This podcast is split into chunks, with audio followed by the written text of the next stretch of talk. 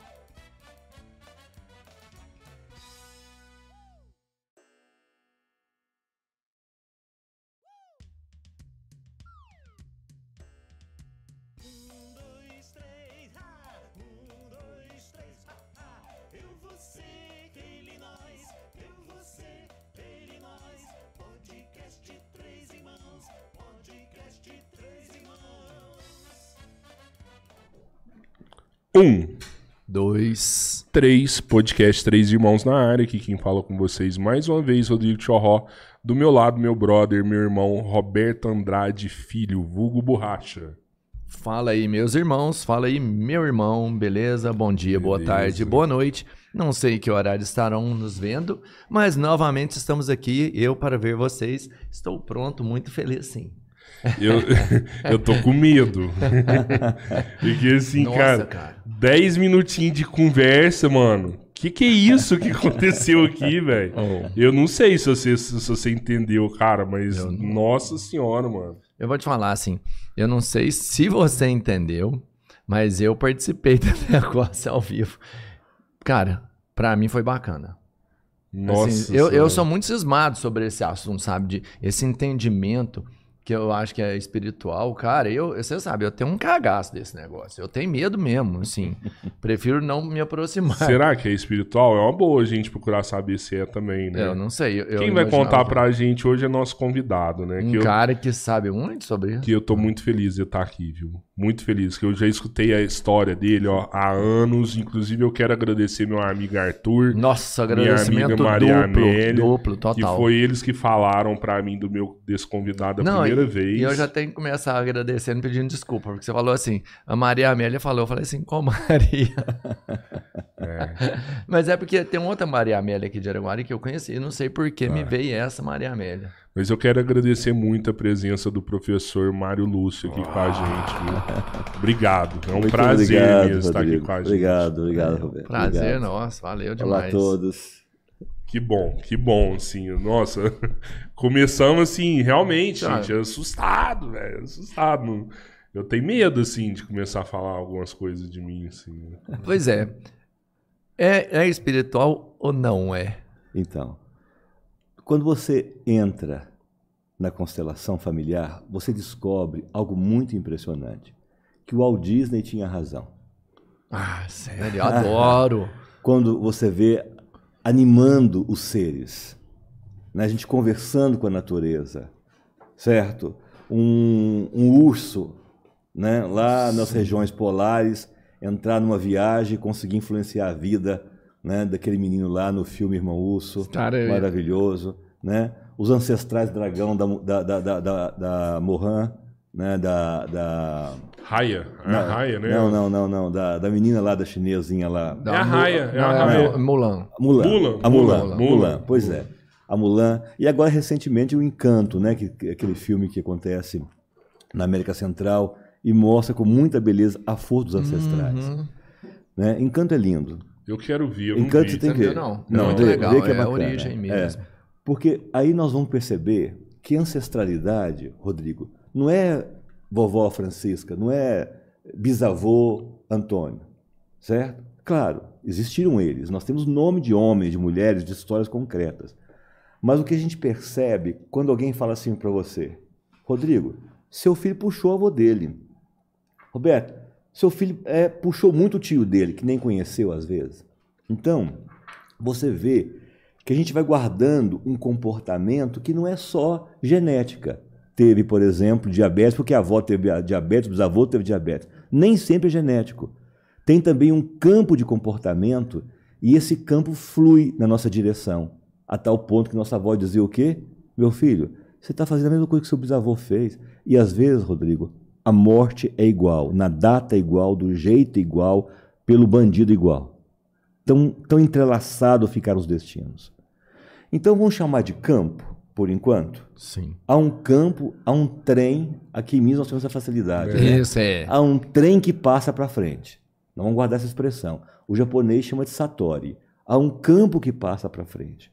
E esse campo vai afetando gerações. Vai afetando gerações. Até que alguém acorda e diz: Uai, chega. Está repetindo demais essa, essa dor na família. Vamos dar um jeito para isso? Tá? E aí, então, se, se é um campo que passa, se é uma frequência, você pode corrigir. Igual a microfonia aqui, que está ali, a galera que pode corrigir. Uhum. Sim? Entendo. Tem como corrigir essas frequências. E é isso que entra, então, esse trabalho. Ajudar a gente a desemaranhar frequências e reordenar frequência e deixar o sinal limpinho para a gente poder ter a a vida da gente. Você vê seu filho viver na vida dele e não aprisionado no, passado. E, e, desculpa te interromper, Não, assim. não tá nada. É, a frequência, ela sempre vai tender para ela ficar estragada? Não, ela sempre tende ao conserto. A natureza dela é o conserto. Ela se revela porque exatamente não é a natureza dela. Hum, A entendo. natureza dela é ficar brilhante, é ficar gente boa. A nossa natureza de sermos pessoas melhores, pessoas felizes, saudáveis. Vamos pensar assim: saúde no corpo, paz na mente, certo? Certo. Inteligência, ok? Afeto resolvido, ama, ama, gosta, gosta, né? Termina com beleza, começa com beleza, o cara é ajeitado naquilo, ele tem caráter para começar e fechar os negócios. Opa. Então, é simples demais que você pensa uma pessoa saudável. É, é checável, né? A experiência humana dela é brilhante, ela brilha. Né? Então, se ela é pedreiro, você vê, não, que- quem, quem fez você? Me recomenda esse nome. Se é o jardineiro, não, que pessoa é essa?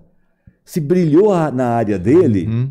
você diz, isso é humano, isso é ser humano. Quando ele não brilha, que você fala para ele, ô meu filho, dá uma ajeitada, faz um curso, melhora um pouco isso. Aham. Então, a natureza revela o belo, o verdadeiro em nós. Quando estraga, é porque não está na natureza. Então, ela tenta expulsar aquilo, igual um furúnculozinho, para voltar a corrigir um sangue bom, para voltar a corrigir a natureza da gente. Então, ela revela a ruindade, não é porque ela quer fazer isso, é porque a natureza dela é ser É a ser bondade, é ser boa. Mas demora ciclos para ela expulsar. Esse é o E ponto. às vezes precisa da pessoa entender aquilo lá, porque se ela não entender, ela não consegue Não consertar. consegue. Não consegue. Por exemplo, eu fui numa, num velório uma vez e ouvi uma pessoa falando assim, baixinha, gente, mas ele morreu igual o tio dele.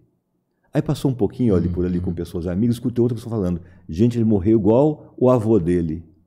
Então, o avô morreu igual Ao ao filho, filho. dele, ao filho, É. né? e agora o neto, né? que foi um jeito meio destrutivo, meio violento. Uhum.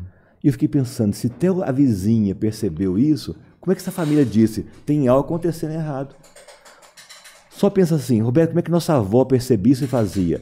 Ela levava na fazenda uma folia de reis, via que o gato estava ficando picado de cobra demais da conta, chamava um benzedor de cobra. Era. O menino estava com quebranto, meio esquisito, levar para benzer. Nossos avós percebiam essas... Eles faziam as constelações deles. Aham. Eles percebiam essas coisas. Chama, ia confessar com o padre, o padre da, da aldeia, o padre da vila. Aham. Eles percebiam. Com o tempo, a gente foi tomando isso como o quê? Cisma da vovó. Coisa dos antigos. E aí a gente foi desconectando. E aí foi ficando tão grave que precisou de interferência terapêutica, onde surgiram terapeutas interessados no assunto e começaram a descobrir como que esses padrões podem ser modificados. Sabe no que descobriram isso? Nas aldeias indígenas. Porque eles Com o xamã. não, a aldeia antiga, a aldeia preservada, eles se constelam, eles se olham, eles se cuidam. Igual vocês dois, assim, na, na, no brother, na broderidade de vocês, na irmandade de vocês aqui, vocês se cuidam, um zelam um do outro. Dá um toque, não dá, Alberto? Você Podia. O tempo todo. E só toques do bem, que você sabe que o outro que te quer bem. Então a aldeia faz isso. Um cara apronta, né? um cara colocou a aldeia em risco, aprontou com a mulher de outro cara lá. Eles colocam ele na roda e eles fazem aquilo que dirá uma cura todo dia. Todo dia a aldeia dorme limpa, sem pegadas. Então o índice terapêutico lá é baixíssimo. Você não vê crianças dando birra, adolescente brigando com os pais.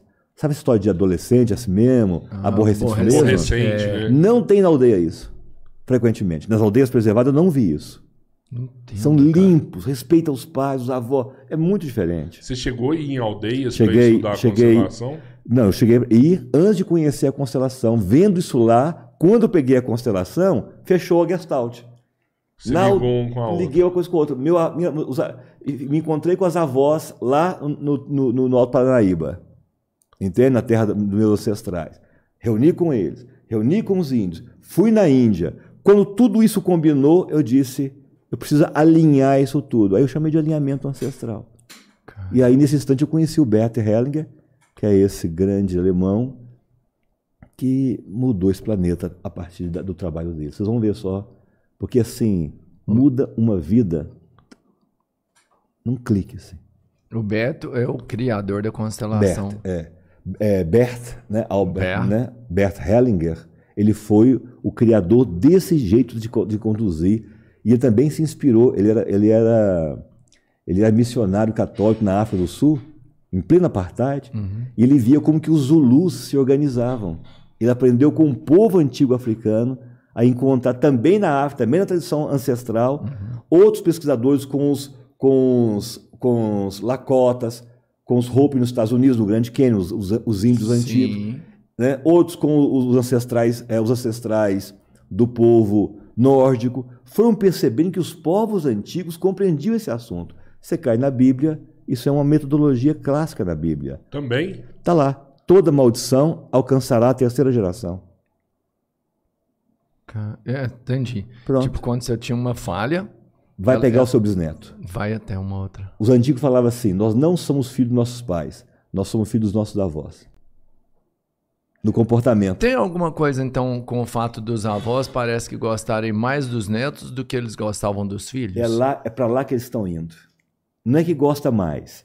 É porque ali já limpou toda aquela luta de acerto de relacionamento. Uhum. Certo? O neto está muito ligado na força. Mas quem vai herdar aquele avô é o bisneto dele, é o filho do neto. Entendo. Então, se tiver um pouco de sanidade, vai cuidar bem do neto dele, porque o bisneto vai puxar muito ele. O bisneto que puxa no final. É o bisneto, a terceira geração, chega muito lá. Freud estudou isso. A força, isso a agora. força das três gerações. É, é- é- é meio que. Psicanálise. Psicanálise. Meio psicanálise, isso. A Ela estudou muito a psicanálise. Então percebeu, Freud percebeu os comportamentos aprisionados em três gerações. Correto? Só que ele não via esse campo espiritual. Ele achava só que eram tendências psíquicas herdadas. Hellinger viu que era um campo que podia ser corrigido, modificado. Freud não, viu que se você, você tem que procurar ajuda, você tem que se modificar. Hellinger percebeu que ao me modificar, eu modifico o campo. Ao modificar você aqui, você pode modificar um primo seu que você nem conhece e mora lá em Portugal. A mudança, Chega- então, é sempre da própria Sis- pessoa. E ela é- não, é sempre sistêmica. A mudança é sistêmica, é toda a sua família junto. Ela impacta primos, primos de primeiro grau, primos de segundo grau. E ainda, e é ali ainda além, nós não temos como alcançar qual o ponto. Direto, vamos pensar assim, direto. O casal, os filhos, certo? Os netos, primos, os, os irmãos. Direto, família de origem, família atual. Esse impacto é muito impressionante. Já fiz constelação, por exemplo, acompanhei a constelação. A pessoa sendo constelada na Alemanha, quatro da tarde. Na hora da constelação, o irmão estava suicidando lá na Suíça. Correto? Certo. Na hora da constelação, conseguiram tirar o irmão do sistema de morte destrutiva. Lá na Suíça, quatro, mesmo horário, ele põe a mão na ponte assim para saltar. Ele tem um. E sai e desce e começa a chorar. E não quer se matar mais. No mesmo instante, na mesma hora, a constelação da irmã dele acontecia na Alemanha com Berta Hellinger. E o problema, em Aí- tese, aí- do que iria se suicidar era uma coisa Ante- não anterior. totalmente ligada à vontade dele, vamos entender assim. Perfeito. Ele estava seguindo, a- ele um destino. Ele uma- estava uma- aprisionado, acorrentado a um destino. Não é demais isso? Ele não sabia o que, que era, mas afetava ele totalmente. Posso contar uma história prática assim para ficar bacana? favor. Para poder Nossos ajudar? exemplos são os melhores. Pois né? é. Eu constelei um, um rapaz que não estava conseguindo engravidar. Estava com uma esper- espermogênese baixa, mas dava para engravidar. E estavam trabalhando há anos. Saudáveis, fortes, fitness, bonitos, com dinheiro para educar os filhos. Perfeito. Né? Ao contrário da, da menininha magrinha, né? pobrinha ali atrás do, do baile funk, engravida de gêmeos. Não, pode, não pode É, pensar que engravida. É. E que casal saudável tentando engravidar e não conseguia. Que, que padrão é esse? Que confusão é essa? Nós vamos olhar na constelação para ficar bem síntese assim, porque é um trabalho mais complexo, mais profundo, mas só a síntese. Nós começamos a encontrar uma história ligada à escravidão na família dele. Certo? Ante, ante- antepassados eh, que eram escravocratas. E aí havia muito abuso sexual das escravas. Compreende? E negros colocados para reprodutores, para poder gerar. Entende? raça melhor, É, e eram tomados só né? para isso. Eles não podiam Ah. ter, eram ficavam copulando e, e havia então um excesso de, esperma, de, de, de- de- de liberação de esperma, porque tinha que copular e, e, e- e-. Aumentar o e, número e de aumentar o escravos. volume de escravos, É. o número de escravos. Então, esse foi uma base. A história é um pouco maior, para todo mundo compreender, é um pouco mais complexa. Mas isso foi essencial da constelação. É localizar a- as mulheres e os homens serão machucados pela- pelos seus ancestrais. Mas e- e o rapaz que foi cancelado já sabia, tinha essa Não informação. sabia de nada disso. Só na constelação que apareceu. Ele me deu uma única pista quando nós conseguimos falar: tem um escravo aqui, que apareceu no sistema da constelação. Ele começou a chorar. E lembrou realmente que havia antecipa- an- an- an- Escravocratas na, Uhum. na- na- família. nos ancestrais dele na região ali de Minas, na região aqui de Minas Gerais. Sim. Ali perto de Fura, essas regiões todas que foi, foram os piores regiões de escravos, porque ali era muito violento com os escravos, foram muito machucados. Aquela região das pedreiras de Pains, sabe? Furnas, aquelas regiões. Então, esse menino guardava a dor, então ele- a alma dele, no sistema familiar, disse: Eu não quero mais ser pai dessa família. Eu não quero passar descendentes que machucam tanto assim as pessoas. Inconscientemente, aí entra a psicanálise. Inconscientemente, ele se boicotava para não ser pai. Ele queria honrar a dor dos antepassados Uhum. dele, dizendo: já que vocês foram tão duros com eles, então acabou. Não tem mais não passa raça. descendência à família. Isso E- inconsciente dele, se autopunindo. Depois ele. E tinha também maldições dessas escravas sobre a família Ah, dos com homens. certeza, né, Tinha, tinha uns olhos gordos lá, terrível, né? Mas aí depois que ele faz isso, ele consegue viver normal. Foi mais bonito ainda, seja só. Quando eu coloquei um representante para representar lá atrás, sem querer, peguei aleatoriamente assim, vem cá, fica aqui para mim, que está olhando muito para cá, o que está acontecendo aqui? Só depois que eu pedi para esse rapaz ajoelhar diante do que os antepassados fizeram com esses escravos, ele ajoelhou no chão e chorava, bonito, um homem forte, bonito, e dava uma lágrima verdadeira. Como assim? Vô, tô cansado dessa história. Me tira daqui, pelo amor de Deus. Eu quero ser pai. Tem uma mulher linda, eu quero ser pai. Dentro da alma dele, né? Sim. No silêncio dele, a gente ouvia isso na lágrima dele. E aí ele olha para aquele canto, e aí eu comecei a ficar emocionado. Porque de todas as pessoas presentes, a que eu coloquei para representar esse canto que eu não sei que tinha ali, eu peguei um rapaz de origem negra. Caramba. Coloquei ele aqui, Sim. E a hora que esse menino ajoelhou, esse rapaz ficou de um tamanho, esse negro ficou de um tamanho, no Aham. começo muito ódio dele, e depois foi acontecendo a reconciliação. E ele reconcilia, acontece um movimento bonito, a constelação segue, e aí passa um tempo, nós temos a notícia que ele vai ser pai. Que isso, cara. Rapaz, eu tô. Eu, até- Não, eu é. dei uma emocionada aqui, velho. Porque eu sabia que, Uhum. que ia dar certo esse negócio, mas é.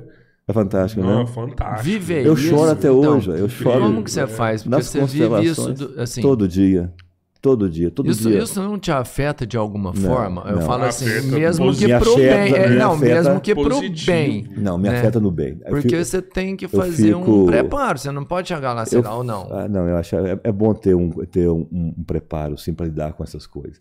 Não sei, não, quer ver um desafio de um médico? Coloque ele, quando ele está estudando aí, no pronto-socorro. Se ele aguentar o pronto-socorro, É. ele, ele vai ser médico.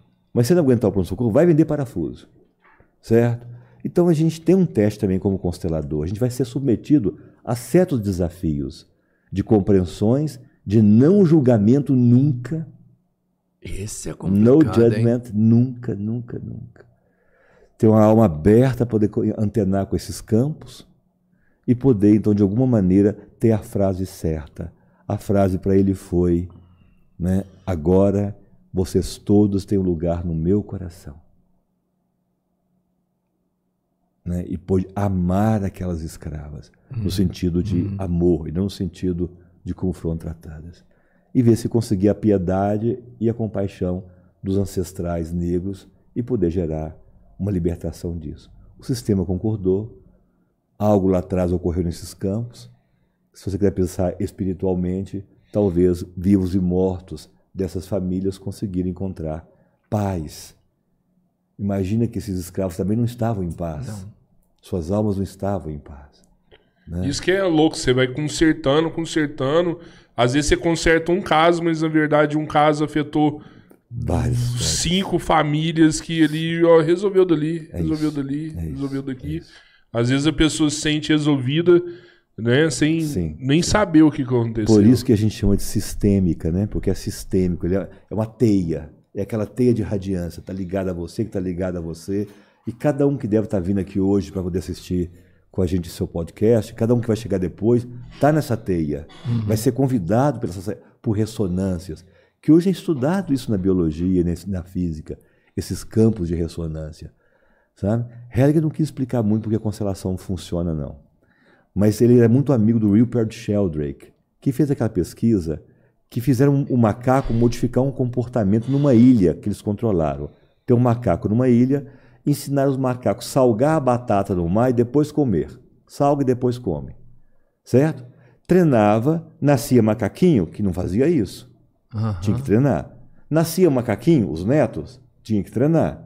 De repente, no centésimo macaco, daí o nome do livro, centésimo macaco, O macaco sabia. o macaco sem nasceu e sem ninguém ensinar, pegou a batata, foi no mar, salgou e comeu. Caraca. Já era-. Assim? Fazia patrimônio da espécie agora. Isso cientistas acompanhando. Agora não acabou a loucura do campo, do campo mórfico, do campo de teia. Qual que é a grande loucura? Numa ilha do outro lado do mundo, a raça desse, desse mesmo macaco começa a mudar o comportamento e salgar as batatas. Isso até faz parte um pouco da cara. evolução da espécie, Pronto, você pegou. É Essa- darwinismo Sim, é isso mas, A- mas Porque tem um campo que nos conecta. Então, quando um ser humano melhora lá em Paris, melhora alguém aqui em Minas Gerais. Quando alguém em Minas Gerais melhora, melhora alguém lá na- no Zimbábue. Uhum. Sabe? A gente está conectado. Se não, fala, você não ouve essa frase hoje, as crianças hoje aprendem tecnologia muito mais fácil. sim. Uhum. Não é a natureza deles de pegar e rapidinho já estão pegando? Porque então nossos pais começaram a mexer com alguma engrenagem, aquelas maquininhas de, de- Tipo, lá na, na- na- na venda do vovô, né? Começou ali e chegou aqui e hoje já está na espécie humana. Nós temos um domínio facílimo disso. Né? Deixa eu. Aí o intui- a intuição seria também A parte intuição disso. faz parte disso, dessas ressonâncias. A intuição, um dos níveis da intuição é conectividade com o campo que você está. Aham. Então, se você está estudando, por exemplo, botânica, tal planta aqui no, no- no bosque de, de- de Araguari, certo? Você passa a acessar o departamento botânico do planeta. Né? Tanto que não tem uma briga de- terrível até hoje se foi Leibniz ou se foi Newton que descobriu o cálculo integral, porque descobre no mesmo instante, um na Inglaterra e um na Alemanha. Os meus amigos falam que foi Leibniz na Alemanha. É. Mas, ah, mas só que ficou famoso foi eu, não- eu Newton. não sabia. Eu já estudei cálculo integral. Cara, na mesma hora, no mesmo instante, no mesmo momento. Nós estamos falando, nós estamos falando daquele século que não tinha nem telefonia, né? Eles Estão ali Aham. e conseguem descobrir o cálculo no mesmo momento. Esse campo mórfico, que, que ele muda as formas, parece que tem a ver com as constelações. E a gente está estudando, tem pessoas estudando isso, mas com muito cuidado para não, não- não- não aprisionar numa lei que, de repente, ela- a explicação parece que é mais importante que constelar. Não. Constelar é mais importante que entender essa lei. Entende? E aos poucos a gente vai compreender essa lei que gera, que é a pergunta fundamental que você me fez. Primeira vez que alguém me pergunta isso, Rodrigo. Foi fantástico que você me perguntou quando você disse, então fica tendendo a botar para fora, tende à ruindade, tende a estragar? Não. Tende ao conserto, tende ao natural do belo, a natureza do harmônico. É a natureza da, da- da evolução, é a beleza, é aprimorar, né, deixar todo mundo assim de um jeito mais nobre. Aqui não é beleza conceitual, não. Aqui é no sentido de, de- de- de mostrar De a que veio, mesmo. tirar daquilo. O pedreiro, se ele construiu daquele jeito, que co- coisa boa, que assentamento bacana. Então ele mostrou o melhor dele naquilo. Aquilo é belo. O jogador de futebol dá aquele drible e dá aquela beleza pura. Beleza pura. O belo não é um- uma convenção, ele se revela. Né? Ele se revela. A constelação ela é então mais importante do que o resultado. Não, a- a- o resultado que nós queremos, é claro. Mas a constelação é mais importante, que eu disse, do que entender essa lei que, que, que gera a constelação. Entendo. Os consteladores compreendemos muito cedo que é mais importante respeitar essas ordens, tá? Ok? Do que antes de ter um domínio, de conhecê-las todas. Hellinger estabeleceu algumas compreensões, são muito importantes. Por exemplo, o maior amor que existe é o amor de pertencimento. O amor sanguíneo. Uhum. Você está andando pela rua aqui assim, um monte de gente passando. De repente alguém para na sua frente e fala, eu sou seu primo. Puf. Imediatamente conectado. Imediatamente. Outro para e fala assim, Eu sou ser humano. Ok, tchau, humano.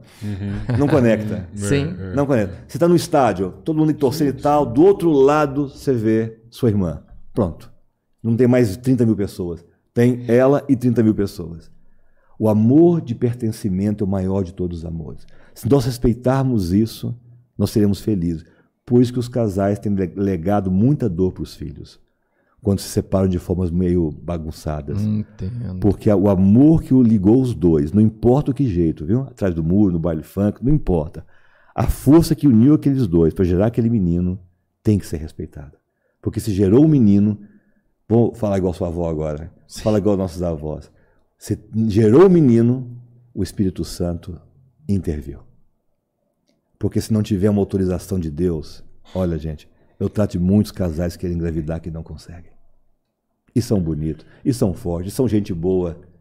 Entenderam bem? Se não houver uma autorização espiritual, parece que os seres não vêm a este mundo, que a, gene- a- a genética, o sexo sozinho não consegue trazer filhos a esse mundo. Precisa de um campo ancestral de autorização. Isso é bonito mostrado no filme Encanto. Tá? Não vou questão ver, de, não a questão de geração de filho, não. Mas como, que a, como a autorização dos ancestrais para poder revelar o dom que ela tinha. Esse dom que você revela, isso é, isso é o belo. É o belo daquilo que você é capaz de fazer. Nesse, nesse caso que você falou do, do, do rapaz que Legal. constelou o que tinha família de escravocratas, se ele não constela naquele momento, Poderia ficar. aquilo lá ia ficar na. ia ficar até o, o- duas, três gerações Até depois dentro da família alguém, dele. Até alguém dizer: o que está acontecendo? Precisamos de procurar ajuda. Vamos procurar um geneticista, vamos procurar isso, vamos procurar aquilo. E alguém diz: Ô, Rodrigo, você tentou de tudo, só, por que você não procura um outro caminho? Ah, depois da terceira geração não reseta, então. Pode ser que passe Pode- de uma para outra ainda. No geral, três gerações. Mas eu, eu fiz uma constelação de uma menina que estava separando o marido, correto? E as mulheres todas da família dela, todas, uma a outra, separavam dos homens. E aí nós voltamos oito gerações. quando uma tataravó é, sofre uma, um abandono durante a guerra na Europa Uhum. e morre de frio com seus, com seus filhos. Ela ficou fria, percebe? Qual foi a memória ancestral que passou? Que eu não podia confiar no Não homem, podemos exemplo. confiar mais nos homens porque eles vão nos deixar gelados, desprotegidos. Uhum. Então, antes de gelar, igual gelou no inverno na Europa, ela gelava, gelava os corações. E ela me disse isso, mas quando eu me toco, eu me sinto um gelo. Antes da constelação. Aham. Não é maravilhoso? E ela- aí podemos voltar lá e fazer um movimento. Veio para consciência o sistema, e aí então vai surgir de repente alguma coisa no sistema e quebra tudo. E é tão impressionante, porque essa menina tinha uma avó, é, ela tinha um, um avô que estava com Alzheimer. Já não reconhecia mais ninguém. E ela saiu da constelação mais cedo porque tinha uma festa de aniversário desse avô. Porque era uma festa de uma data significativa. Uhum. Todos lá e ele ali sentado, completamente alheio. Ela entrou na festa, ele disse o nome dela. Vou falar o nome. Tá, tá. Carla. Carla. Carla, minha filha, vovô, há cinco anos ele não chamava o nome dela.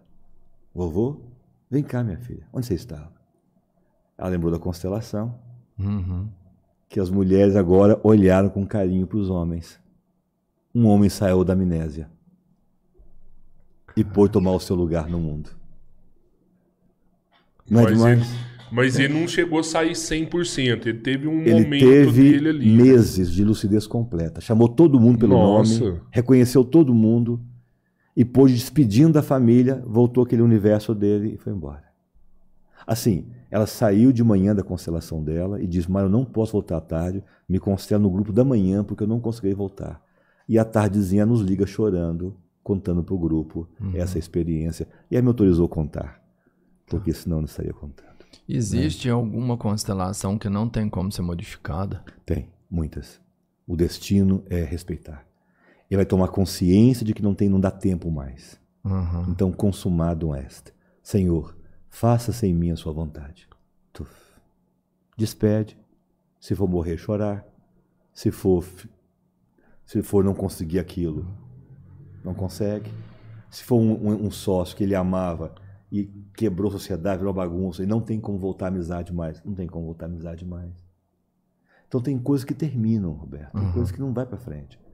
Só que a gente nunca sabe, a gente, tem, a gente tem que se expor à cura, sim ou não? Exato. Né? Uma amiga minha hoje está celebrando lá a última químio. Ê, né? Nossa, essa aí Pronto. realmente, mano. É uma conquista incrível. Poxa.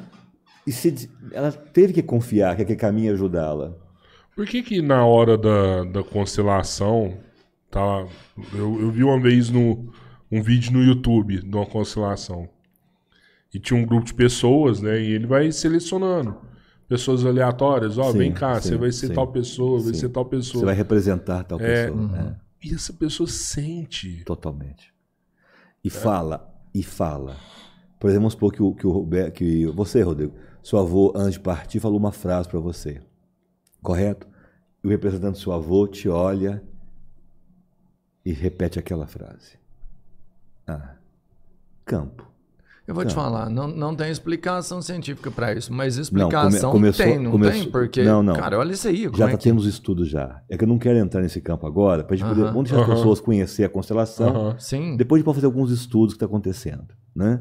Como eu, sou, eu, eu fiz física de formação, então a gente gosta desses assuntos. Você é formado em física? É, é doido, né? E aí, mas depois eu preferi o caminho de saúde. Nem fui para a Índia estudar medicina indiana, estudei o Ayurveda, o yoga, né?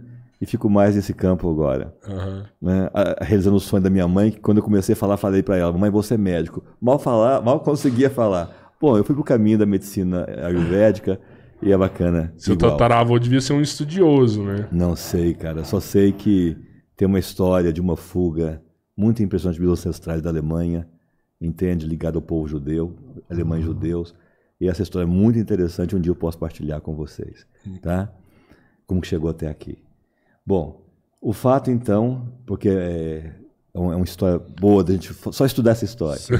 tá bom. Mas tem então, estão estudando os campos morfogenéticos, que estão percebendo essas ressonâncias. Tem muito estudo de ancestralidade na Bíblia, tá? no, no Tao Te Ching chinês, correto? No Pitriagna, no Pitri, no, no Pitpaksha da Índia, na cultura indiana, tem toda uma linhagem chamada Pitripaksha, que é, são os estudos dos antepassados. Aí faz a cerimônia, aí você abaixa, igual no México Dia dos Mortos. Sim. né? E nós também, põe flores e tal. Tem toda uma tecnologia de constelação natural que os antigos faziam em todos os povos. Aham. né? Agora, uma das coisas muito importantes, então, é o pertencimento. Todos pertencem a essa família. Não deixa ninguém fora. Tá? Quantos filhos nós temos? Cinco filhos. Três nasceram, dois morremos. Nós, morreram. Nós temos cinco filhos. Não esqueça nenhum. É difícil saber isso daí, né? a gente tem que, às vezes, buscar ajuda. Mas, pelo menos, o que o ca- o que o casal tem consciente, consciência. Ela te fala assim, meu bem, eu tive um sangramento. Tem dois meses que eu não menstruo. Vamos olhar para isso. Vamos olhar junto, meu bem? Vamos. Se o casal olhar juntos, reza, né? Se for da tradição deles, acende uma velhinha, sabe? Faz alguma coisa. Pega a sua tradição espiritual e faz alguma coisa que os dois sentiram. E nada é melhor para um casal, nada, do que segurar a mão do outro e chorar junto aquilo que os dois viveram. Nada é mais honesto que isso. Estou aqui com você, meu bem. Se for uma criancinha, se for um fetinho, ele tem um lugar no nosso coração. A, a, a oração. Ou, ou estrelinha, estrelinha aí no céu, nós estamos te sentindo aqui. E é claro que eles vão chorar. Agora, quando tem certeza absoluta, ah, então não esqueçam esses. Entendeu? Se tem certeza mesmo, abortou mesmo, perdeu, por, por muitas razões, considere essas crianças. E isso influencia muito na família. É, Esses Vamos, abortos. Vamos para a história? Por Que é favor, bom? por Vamos pra história favor. que é. Nós constelamos uma mãe e quando ela abençoava o filho, o representante do filho, né? E ela é muito emocionada porque na hora ela sente que é o filho. Abençoando o filho mais velho. E ele estava ficando assim meio gordinho também e corcundinho o menino, sabe? E aí nós fomos cuidando da constelação, olhei assim, ela segurava a mão do menino, mas olhar para o ladinho no chão assim. Eu falei com ela, está faltando alguém aqui. Está faltando alguém. tá? Eu sinto que falta alguém. E ela me disse assim, simplesmente: Eu tive um aborto antes do primeiro. Rodrigo, eu sou amigo dela há muitos anos. Uhum. E ela já me viu constelar muitas vezes. Ela nunca me contou isso. Ela incluiu a criança que ela havia perdido. Reuniu os filhos, eu falei: faça uma mesa correta. Senta o seu marido, senta você, e o mais velho, você deixa uma cadeira vazia e põe ele na segunda cadeira. Naquele momento, pelo menos, para dar consciência. Todos assentaram. Ela falou assim: Olha, todos estão no seu lugar, menos você, meu filho. Seu lugar não é esse, não, meu filho. Mamãe e papai quer te contar que você é o segundo filho. Você é o nosso segundo filho. Mamãe queria que você sentasse nessa cadeira. Certo? O pequenininho ainda brincou. Eu estou no lugar certo, né? E aí ele sentou no lugar. Rodrigo, ela me contou isso chorando. O menino, assim, só ficava assim, ó, adolescente, né? Uhum. Só assim. Ele mudou de cadeira e fez assim, ó. Bom, essa respiração nós temos quando nascemos. Nasceu o menino. Para ocupar o próprio lugar dele. Eu sou o número dois. Acabou. E engraçado porque isso aparentemente nunca foi um problema, né? Contando assim por fora, Não, né? não. Mas, tá- mas vai ter. Porque tudo depende como que a família lidou com aquilo. Se está integrado, não tem que constelar. Foi integrado. A constelação não é um caminho de cura que nós temos na família, claro que não é. Aham. né? De repente uma missa, de repente um batismo, É, de repente uma perguntar. novena. Sim, de repente uma Não, novena, benzição. uma peregrinação à Romaria, de repente aquilo já fez uma dinâmica de cura. Claro. Né? Foi lá em Romaria rezar para as criancinhas da família que não puderam nascer. Incluíram todas. Né? Agora, nesse momento, então, desse menino em particular, ele estava carregando um peso sobre ele. Correto? o irmão. e poderia gerar no futuro fracassos. Não conseguir ser bem sucedido nos negócios, entende? Não conseguir. Enfim, Relacionar, talvez. algo iria quebrar dentro dele por estar no lugar errado. Eu constelei uma menina que não aprendia matemática. Cara, são diversas op- Incrível! Não pegava situações, matemática. né, cara? Foi demais. Aí nós colocamos a mãe e o pai, pedi que a mãe e o pai fossem. os- Aí não tinha representante, era a família mesmo. Aham. Mãe, pai e ela. Eu coloquei assim, coloquei a mãe, e quando eu falei assim, fala para sua filha, você é a nossa primeira. E assim que a mãe falou para ela, você é a nossa primeira, a menina olhou para o chão. Território dos mortos. Olhou para o chão. Eu falei para a mãe dela assim, falta uma criança. E ela ficou vermelha e teve que contar para o marido. Que ela perdeu um filho antes dele, enquanto namorava com ele. E ele mesmo Nossa. não sabia. E ele não sabia. Portanto, na alma dele, como já estava engajado com a mulher, o filho que ela perdeu, dentro do campo da família, como se fosse o quê? Filho dele. Embora não fosse. Mas a alma campo sentia que o filho era dele. Pronto. A filha de novo é a quê? Ela é o número dois. Aí eu falei, fala para sua filha, você é minha segunda filha. Depois da constelação correu um longo caminho. No final foi isso. Você é a minha segunda. E a minha primeira filha agora mora em nosso coração. Olhou para o marido dela e disse: Obrigado, meu bem, por conseguir lidar com a minha história. E pedi que ela desse um grande abraço nele, o beijasse, dizendo obrigado. Você conseguiu lidar e respeitar a minha história. Abraçaram a filha e foram embora. Qual o resultado final? A tranquilidade ainda aprendeu ma- matemática ainda. Passou em matemática. Ela ia tomar bomba naquele ano. Conseguiu recuperar. Quando você faz com a família mesmo, tem um melhor, vamos falar assim, um melhor aproveitamento do que quando você faz com símbolos, com, com outras pessoas. É só porque vem para a consciência mais rápido. Aham. Quando está a própria pessoa e a família envolvida, chega na consciência mais rápido. O outro vai levar um time maior, às vezes. Porque entra no campo, entra em ressonância, a gente vai sentindo, Entendi. o menino corrige. Então, quando você já pode, como nós estamos aqui agora nos olhando, Uhum. e tudo fica na consciência, é muito mais fácil de entender o assunto, né? Do que ser por campo, por ressonância. E como que você faz quando você tem um objeto representando uma pessoa? Porque às vezes é um objeto, não é? O objeto não vai manifestar nada ali. Nada, não. A alma. Como é que você tem um entendimento? Sim, sim, sim. É muito simples. Me, me mostra, mostra aí pra galera a sua aliança de casamento. Ah, Vou Pronto. mostrar Sua na minha câmera. lá. é, mostra a sua, pronto. Correto? Sim. Se ficar aqui na mesa, nós não sabemos o que é. Não passa de uma argolinha de metal. Para você, Certo. para você é argolinha de metal? Não. Para você é a sua esposa. Isso. Ao olhar para ela, você vê a sua esposa, sim ou não? Sim, claro. Olha para ela e deixa a câmera pegar o seu olhar. não é objeto, Não é. não. É alma. Então, na hora que você autoriza que aquilo te lembre aquilo, acabou. Estamos in tune, estamos em conexão para sempre. Compreende? Um Entendi. dia, um dia seus tataranetos vão guardar esse estúdio e vão lembrar. Nosso tataravô começou o que hoje na família é um, um broadcast. o que na família agora dos tataranetos é um super sistema de, de comunicação. Vão guardar essa mesa e olhar para essa mesa, vão ver, vão ver quem? Vocês. Não vê mesa. Então, as coisas ganham força. Claro que numa constelação, como são objetos novos, a pessoa que está constelando precisa outorgar, é precisa reconhecer que aquilo é. Aham. E eu constelo usando não objetos, eu uso um sistema gráfico que eu desenvolvi. E esse sistema gráfico é muito impressionante. Constelei um rapaz nos Estados Unidos essa semana, aliás, daqui,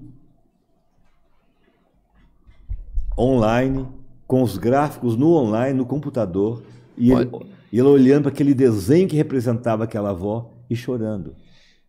E chorando muito. Porque ele não via um desenhozinho. Ele via, naquela própria- instância, a- a a, própria dele. vovó dele. É assim, nós temos esse poder de dar vida não às é o coisas. que significa pra você, é o que significa pra para pessoa, a pessoa que, tá está sendo- constelando. claro. Você consegue fazer online, eu falo. Sim. Eu tenho conselado pessoas do mundo todo, vários países, e fizemos constelações em outras línguas, com pessoas nos ajudando, quando é língua que eu não, tenho- não domino, e é muito impressionante. Constelamos uma senhora na França que a neta estava com anorexia. Ia morrer, comia nada, nada, nada, nada. Terminamos a constelação, é demais, gente. A neta. Terminamos a constelação, ela ligou para a nossa amiga, que era a nossa amiga tinha ficado hospedada na casa dela na França. Certo? Ela ligou de volta, você não acredita. Né? Isabela acabou de me ligar dizendo: "Vovó, eu estou com muita fome". E Cara, qual que era é o uma- motivo da fome dela? Da, dela não comer, dela ter parado de comer nessa O pai dela, o pai dela teve uma namorada e perdeu uma criança antes. E os dois não assumiram essa perda. E acarretou até chegar Ela nesse ponto. disse, ela disse: "Eu vou morrer igual meu irmão morreu. Vocês não cons- conseguiram amá-lo, eu também não quero ser amada por vocês. Eu vou seguir meu irmão."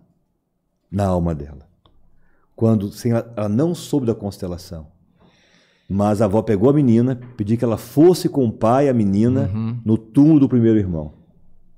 Porque foi abortado com idade grandinha já. Então tinha um Ah, túmulozinho. sim, sim. Era já era o. Já era um feto mais Feto, desenvolvido. Já. era um filho, né? Já era um anjinho. Os antigos chamam de anjinho. é. Né? Já era um anjinho. É, é- é impressionante, sim, o jeito que você conduz a, a constelação. Igual a gente estava conversando aqui, por exemplo, no caso do, do, do Robertinho, que te contou um pouco da história dele antes da gente começar, né? Do, do filho dele que ele descobriu agora há pouco tempo. E eu achei impressionante a hora que você falou assim: agradece a sua avó. Mãe da mãe. É, porque não agradece ao seu vô, alguma coisa desse tipo, né? E, e assim, o fato de você falar agradece a sua avó O olho dele brilhou. me deu, não, deu impactada, deu uma impactada na gente, Você porque ficou muito emocionado. a gente sabe que a, a, a avó dele, por parte de mãe, tem uma história, tudo, né? Então, Então, assim, eu, eu fiquei pensando, por como que você conduz, assim, por qual motivo que poderia ser? Agradece sua avó por parte de pai, agradece sua avó por É, A parte gente, a gente faz assim, nesse momento. Nesse momento eu vou ser muito verdadeiro com você, que eu pratico isso há 21 anos. Eu nunca procuro saber. Eu me entrego a esse poder do Espírito Santo, na linguagem da nossa avó, respeitando a nossa, nossa avó. Na Índia, o yoga nos dá o nome de Shakti, Pradna Shakti, o poder divino. Hellinger chamou de campo espiritual. O Sheldrake de campo morfogenético. Né? Outros estão chamando de campos quânticos. Né? Ok? Nós já tínhamos combinado mais cedo que ia ser trem. É, esse trem, é. esse trem. O fato é que eu me entrego a esse campo e me deixo conduzir por ele humildemente, com muita humildade. Porque sem ele eu não sei nada. Eu não consigo antever. Vou adivinhar um escravo. Não tem jeito. Foge do seu controle. É gente demais com possibilidades demais. Né? Se eu chutasse, acertasse um outro caso, compreendo. Mas são muitas pessoas sendo ajudadas. Né? Então a gente não tem como se expor. Então a gente espera se mover algo e algo se revela. E a gente aproxima daquilo e sente se é frio, se é quente. Igual, né? Igual fogão, igual forno, uhum. igual chapa, se aproxima, né? Irradiou calor, está quente, não põe a mão. Então a gente fica assim, a gente fica entregue a essa, essa, essa dinâmica da vida, sabe? A gente se entrega assim. Como você evolui para perceber isso aí? Ou você já, não, tipo, você eu, eu veio penso, pronto é, para é, isso? Eu acho que algumas pessoas têm um pouco mais de, de, de, de time intuitivo, né? Uhum. Tem algumas almas mais sensíveis, mais intuitivas. A gente via muito isso nas mulheres, na mãe, né? A mãe Ma tem, Mamãe é. sem WhatsApp sabia onde a gente estava. É, era, era. Onde a gente estava, com quem que a gente estava, o que, que a gente fez. Sentia. Sabia tudo pra Sentia. gente. Não tinha como mentir para ela de jeito nenhum. Se mentir, você sabia que era mentira. Era. Né? Então, esse, tempo intuitivo, a gente via muito isso em nossa mãe, mas em todas as pessoas. E a gente vai ficando mais atento, aquele olho de percepção. Você vai reconhecendo sempre sinais. Sempre que eu trabalhava, perfeito. Sempre que eu trabalhava com constelação, eu me lembrava daqueles consertadores de relógios, relojoeiros, uhum. que tem aquele, aquele óculo, é um, né? um, um óculozinho, né? é, é um óculo só, né?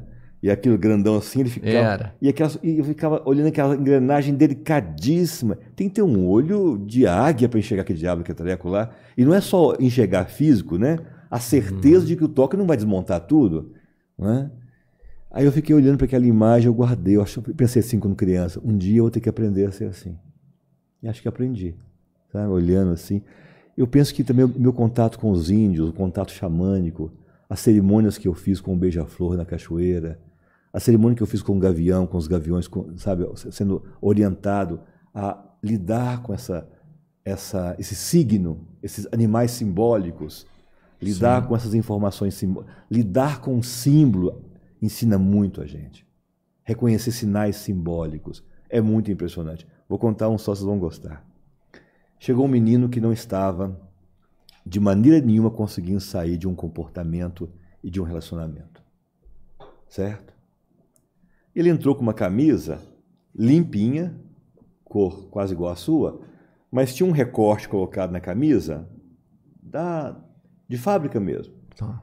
que era aquele desenho de camisas antigas de, de presidiários de segurança armada, é, aqueles riscados, igual os irmãos metralha, assim, uhum. com uma data, uma data lá, 1947 ou 1967, correto? Constelamos, descobrimos que o tio havia cometido um crime, o tio avô cometeu um crime e se saiu bem na cidade porque o pai dele era um homem importante e nunca pagou pelo crime. Em que data ocorreu o crime? Na data 1967. Na camisa dele. Que coisa! Então, qual é a frase dele? Eu estou preso no seu lugar. Nossa, pela camisa mesmo. É, porque são até vários então era uma sinais, né? é, falou, do, é, são, é cíclico, né? É, uma... Volta a se repetir. Claro que se eu pegar agora e ler leves, então você teve um. Não, hum, não é assim. É, não, não. É. Naquele instante, aquele signo importava. Veio para você que Naquele lá. instante. Aí eu perguntei para ele qual foi a data que ocorreu essa história. A minha mãe me contou. Olha, que a mãe não conversava dessa história, mas a minha mãe me contou que foi em 1967. Olha sua camisa. Olha que ele olhou e quase desmaiou. Então estou preso no lugar dele? Pensa bem. Né? E aí as coisas foram desamarrando. Ele foi tomar o destino dele, seguir a história dele. Não mais do tio. Cê, tio avô. É, caramba. Eu te perguntei, Mara, essa, esse negócio no começo aí, se as coisas tendem a, a se destruir, né? Porque a gente vê cada dia que passa, eu vejo isso. O ser humano tá pior. No, no meu ponto de vista. É, toda vez a gente né, o planeta O planeta tá se destruindo. Tá. Né? Tem pessoas boas, tem demais, mas a gente vê corrupção, né? a gente vê muita, muita coisa desse tipo. E agora até, até vou além. Você pega igual essa doença que a gente teve aí do Covid, isso vão afetar gerações para frente, né? Então, eu tenho no, no meu olhar uma percepção de algo simples. Nós nunca tivemos tantos milhões de pessoas engajadas em causas humanitárias no planeta como agora. A África está construindo o cinturão verde, o Saara está aumentando o tamanho dele. Então, todos os países que o Saara está chegando estão plantando um cinturão de quilômetros de árvore. Já está enorme, já dá, já dá para ver de satélite, você já consegue ver. Que o cinturão. legal isso, hein? Um cinturão sabia, enorme reflorestando a África, livremente, voluntariamente. O povo, o povo, fazendo um cinturão verde para proteger a área verde da África. Se nós começarmos aqui a conversar de exemplos, né, eu acho que esse programa é de vocês. né? Como é que nasce isso? Isso nasce da bondade humana. É tra- O trabalho é uma fonte de bondade também. Vou voltar ao meu exemplo. Quando um pedreiro faz a obra muito bem feita, é além do que foi contratado. O contrato, se você botasse tijolo, estava bom tava- e a gente ia pagar do mesmo jeito. Uhum. Mas ele pôs esmero. Você vai pagar o mesmo tanto e ele fez por ele mesmo, pela consciência de amor à vida que ele tem, pelo bem do filho dele que está aprendendo com ele, ele caprichou sua- na sua casa. Coisa melhor, né? Que... E você, na hora, recomenda, lá no seu grupo da família, que precisa de um pedreiro. João, o cara. Entende? Então, é trabalho de vocês aqui, claro. Mas qual que é o propósito de vocês, se não, além de entreter, trazer agrado, Entregar o melhor sempre. entregar o melhor, the best, tá aqui a Sempre. galerinha toda trabalhando aqui, o pessoal super do bem, Total. né? Então, esse, esse, esse esmero, esse cuidado, tá? tem a ver com a natureza humana crescendo a bondade. Mas sempre que você, ouve, você ver processos graves de corrupção, de tragédias, você vê surgindo histórias muito impressionantes logo em seguida, ao mesmo tempo. Essa é a natureza. Porque certos comportamentos psíquicos humanos não se mudam sem um- uma grande ruptura. Não dá. Tirar o menino das drogas só por delicadeza, meu filho, ame a Deus sobre todas as coisas, seja bondoso, sai das drogas. Não sai. Não sai. Vai ter que ter algo meio craque, igual o cara que quebre, vai ter que ter uma, uma tragédia, um negócio holocaustico, entendeu? Ele no meio da Amazônia perdido com o filho dele, vai ter que viver uma, uma- o avião caiu com ele, e depois daquele apocalipse que ele quase morreu, nunca mais usa droga. Você entendeu? Se ele não entrar numa, numa, numa, numa legião estrangeira para poder passar uma Sim. loucura numa, de uma batalha, ele não sai daquele processo do qual o conforto dele criou raízes, criou um vício nele que ele não sai daquilo. Para certas dinâmicas psíquicas nossas, não sai sem grandes quebras. Não dá. Tanto quando o Buda saiu da meditação para entender o sofrimento humano, a primeira, uma das primeiras frases que ele disse foi o sofrimento, a dor, não o sofrimento, a dor é necessária. Ele meditou sobre a dor anos. E ele estava magrelo, quase morrendo, tanto meditar, tanto entender aquele enigma, a hora que ele entendeu, a dor é necessária. Não tem como sair da dor, tem como sair do sofrimento. Que é amargar a dor, quer piorar tudo, quer estragar tudo, entendeu? Quer fazer de, quer fazer de vítima, né? Tem, é tirar aquela feiura da coisa que já está doendo. Mas quando a dor traz aquelas nobrezas, viram histórias lindas, viram histórias impressionantes, né? Jornada, né? Jornadas do herói, jornadas. É, Pega o povo sim. Vink, jornadas impressionantes. Sim, sim. Todos os povos têm jornadas maravilhosas. né? Nós temos o Zé Bonifácio, nós temos os nossos inconfidentes, histórias de homens que fizeram. Né? Se a gente vi- entrar aqui em Araguari, tem histórias de famílias impressionantes, né? que abriram a primeira estrada na, na picareta, né? e foram construindo aquilo que a gente anda aqui na rua sem perceber que é dentro de uma grandeza de homens do passado que nos legaram isso. Mesmo assim, mataram alguém, mesmo assim, estragaram uma coisa ou outra, mas o legado gradual tem tornado a humanidade melhor. Essa é uma perspectiva que nós temos. Agora, essa dor que nós estamos vivendo, eu creio que vai levar as pessoas pra, de volta para casa. Porque quanto mais longe de casa a gente vai, mais saudade dá de casa. Quanto mais longe a viagem você Tomara. Quanto mais longe a sua viagem, mais gostoso é voltar para casa. Cheguei de uma viagem longa para Manaus, com meus filhos, fomos para a Amazônia, nadamos com os botos, aquela coisa falam toda. que essa é uma coisa que todo Não, você- brasileiro tem que fazer, Todo né? ser humano tem, ser humano, nadar com os botos no Rio Negro. É uma coisa impressionante. Que lá não morde a gente, não? Não, não, não, não, não. Então mostra entregar o peixinho para ele lá certinho. Só dá uma bicadinha, só. Não, não, cutuca. é- não, porque é, não, muito grande, pô. É, é, tipo é grande, maior que a gente. Tem maior que a gente. Você gosta de ter essa interação com. Muito. com É essencial na minha vida, é assim, essencial. Nós fizemos uma, uma- uma- uma trilha na, em- em- na Amazônia, foi muito bonito, no, no Rio Negro. Nós estamos na parte mais larga do Rio Negro. Né? São 82 quilômetros. Nossa senhora. né? Você No- não vê o final, nem Não, próximo, não, é né? Nem uma próximo linhazinha ver essa, não. É. Né? Nove- Imagina, 92 Não, daqui, não, não vê. A pô. largura do Rio Negro. naquele ponto, 92 quilômetros. A profundidade, Nu, a profundidade não- no lugar que nós estávamos, a profundidade é 80 metros. É por isso que via satélite ser é surreal você ver vê Amazonas via satélite. vê o assim, negro, é. claro. Naquele lugar, eu estava passando com meus filhos lá e com o barqueiro, o pessoal que estava nos levando, e o sol estava se pondo. No Rio Negro, Nossa, em cima do Rio Negro, o sol se cena, pondo, hein? com a gente lá com meus meninos. E, e- eu falei com o barqueiro: o senhor, desliga o, o senhor desliga o motor? Aí desligou o motor. Tuf. A experiência do silêncio absoluto. Porque não chega nenhuma informação sonora Uhum. porque está muito longe qualquer som. Aquele silêncio. Pedi para meus filhos cantarem um mantra que a gente aprende no yoga, o Gayatri Mantra, eles cantar, que é a vozinha de criança. Aí sentei perto do barqueiro e disse, seu Mário, 40 anos de barco aqui no Rio Negro, ninguém nunca me pediu isso na minha vida. O senhor me deu um dos maiores presentes da minha vida. Eu acho que agora até quero aposentar. Sentiu o lugar, né? Não, ele Sentiu o compreendeu lugar. o tamanho daquilo. Nós chegamos dessa viagem, assim, e olha que a viagem foi fantástica. Quando meu filho botou o pé em casa, foi, tirou o sapato, ai, meus pezinhos dessa casa, né? E falava da emoção de estar em casa, mais do que da viagem.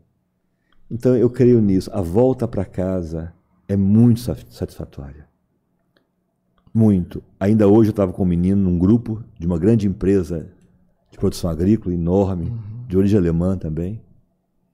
E esse rapaz me fez uma pergunta: como, como a gente age nesse turbilhão da humanidade? Está tudo confuso e Sim. tal. Eu falei: cadê o seu pai? Não, eu não, eu não tenho. Não, só a Dolly não tem pai. Todos nós temos pai. Cadê o seu pai? E tal. Aí eu fiz um movimento com ele. Quanto mais perto do seu pai, quanto mais perto da sua mãe, mais fácil é o mundo. Quanto mais se afastar deles, o mundo se torna assombroso. Então, bondade e ruindade é conectividade. Quanto mais estou conectado com a minha origem, com a minha coluna, com o meu núcleo, quanto mais a árvore está enraizada, aquela samaúma amazônica, Sim. nada derruba aquilo. Pensa a raiz daquilo. Tem raiz de 60 metros. Que loucura. Né? Então, quanto mais perto de nossos pais, quanto mais perto de nossa mãe, no sentido de mãe, não da Dona, Dona Maria, porque a Dona Maria morre também. Sim. Mãe, da conexão, da conexão mãe, da conexão pai. Podemos ir para o mundo.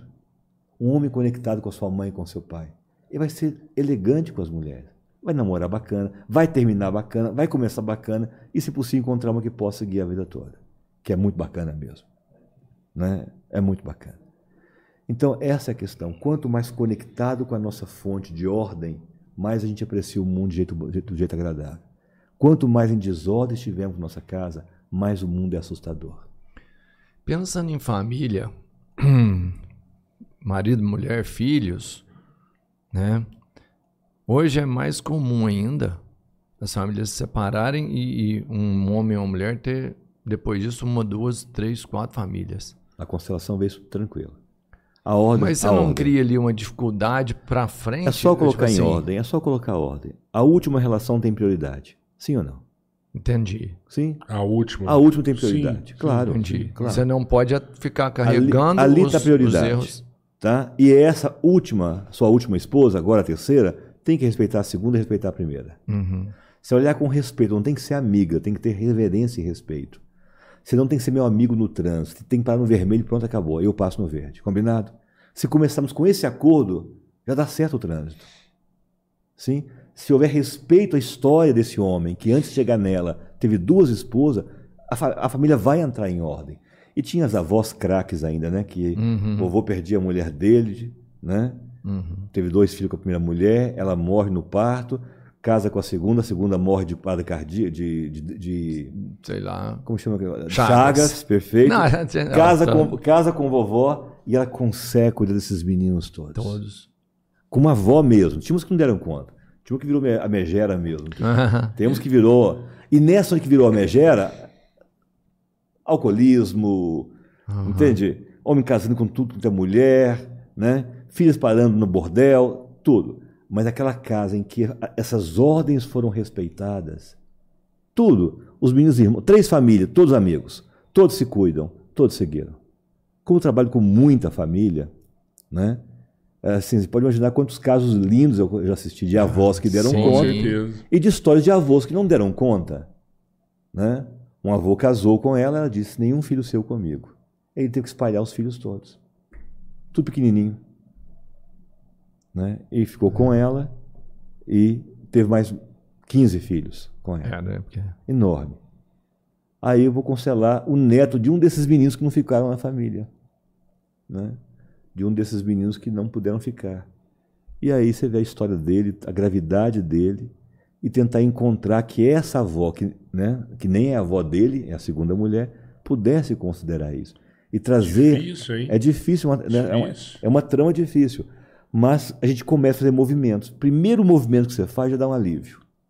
E aí, às vezes, vai ter que exigir mais constelações, Uhum. mais movimento, mais tempo, porque é uma costura mais difícil. Tem quanto mais família envolvida, quanto Ah, mais sim, complexa é é. a cura. É, e tem gente que não quer, né? Tipo, ah, o cara tá na Claro. família e fala, mano, eu não Claro. quero e pronto, e Claro, acabou. E claro. Se o esse cara é não difícil, for né? autossugestivo, vamos falar, não autossugestivo, não, não, não- Não tem interesse. é. Não tem interesse nenhum. Não Aí tem não- aceitação. se, a- se a pessoa falar, eu não quero, pai, vamos lá constelar, vai ajudar a nossa família, não quero fazer isso não. Pronto. A dor vai continuar. Porque ele não, você não muda a energia que, tá, Não, que não passa por ele, a Ele- dele pelo continua contrário, indo ele está, ele está correspondendo ao processo antigo. Ele é o guardião, ele está bem na porta do templo, assim, de guardião do antigo, do esquisito, do defeituoso, e não quer mudar de opinião. Então, quando isso acontece, eu ensino os filhos a respeitar que o pai não quer mudar. Às vezes o respeito é tão grande que o pai começa a querer mudar, porque foi respeitado, em não querer mudar. Acontece. Não, claro. vi demais. Mandei um filho levar pinga pro pai. O pai não, é? né? É, é, Ele porque- passou anos brigando o pai sair do alcoolismo. Falei, você vai parar com essa bobagem sua? Vai comprar aquelas garrafinhas, aquelas garrafinhas bonitinhas, que, de prata, de carregar, vida, de carregar uísque, Ah, pessoal. sei, sei. Aquelas garrafinhas o- o- bonitinhas. De, de um bolso. Você carrega no bolso, vai comprar uma daquela de prata pro seu pai, vai botar uma pinga lá dentro. Que pinga ele gosta? Aí deu uma marca lá, não vou falar porque eles não estão patrocinando a gente aqui. e aí botou a, botou a tal pinga na garrafa, foi lá caladinho e disse: Pai, eu sei que o senhor gosta muito, eu trouxe a garrafinha pro senhor. O pai olhou, deve ter estracnina aqui dentro, né? É. Que, ó, esse diabo luta 20 anos para me tirar do alcoolismo agora. O pai foi no AA. Eu brincava assim: levei meu pai no AA seis vezes. Meu pai voltar pro bebê. Saiu do AA e voltar pro bebê. Então, aí ele presenteou o pai. Você acredita que esse pai, depois do filho respeitá-lo, gradualmente começou a beber menos? Ia ter comportamento mais elegante, mais sóbrio, perto da família. Você acha Efe- Efeito disso, começou a desaparecer os alcoólatras na família. Beber, sim, como celebração, Uhum. como gente feliz, Aham. e não como destrutivo. Que é diferente, né? Sim, beber para totalmente. celebrar é. e beber para autodestruir. E destruir as pessoas. Completamente diferente. O intento, né? o gostoso, Ah. é totalmente diferente. Você acha que o, o alcoolismo lá de trás ele pode acarretar num, num- numa família com usuário de drogas hoje, por exemplo? são, são dinâmicas diferentes. O alcoolismo e as drogas. Só para você compreender, a droga está muito ligada à ausência do pai na família. E como aumentou muito a ausência do homem na família, né? muitos filhos de mães Uhum. singles, né? então nós temos um aumento das drogas nesse sentido. Menos pai, menos conexão com o pai, é menos conexão com Deus. Quanto menos conexão com Deus eu tenho, tanto que o nome mais potente para Deus que eu tenho não é grande engenheiro, não é força cósmica, Criador. Criador, o nome mais potente para Deus que nós temos Pai, é Pai. pai. Pai nosso que está no céu. Então, o caminho mais perto para encontrar o pai dele é a droga. A forma mais, mais fácil de encontrar Deus é pela droga. Bom, se pensa, né?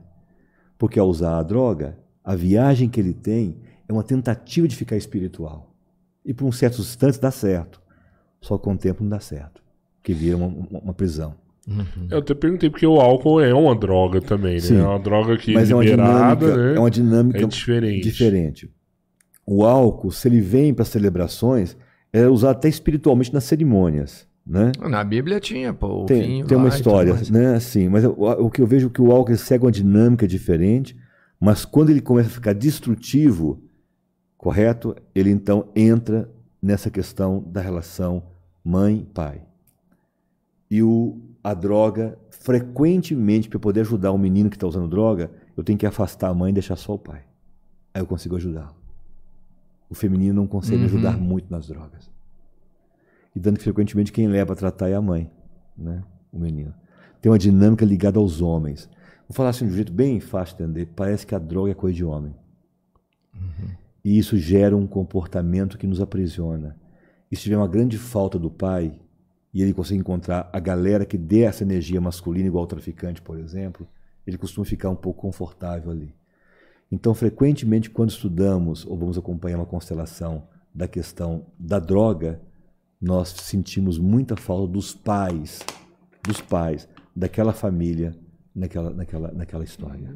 É assim, é até porque o pessoal vai estar vendo. É, isso assim é, é uma é o que comumente acontece. Não existe um caso específico definido para cada situação, né? Lógico. Cada indivíduo, cada indivíduo tem sua particularidade. Então vai ter Sim. o caso que, Sim. de forma geral, quando o Essa- cara usa droga essa- é porque essa falta a res- presença do essa pai. Mas não é que é só geral, isso, né? Per- É, Perfeito, Roberto. Você fez um, é porque fez- senão as você- pessoas às vezes você fez um atalho importante para mim. Toda explicação de temas gerais é sempre temas gerais. Vocês isso com vocês. é.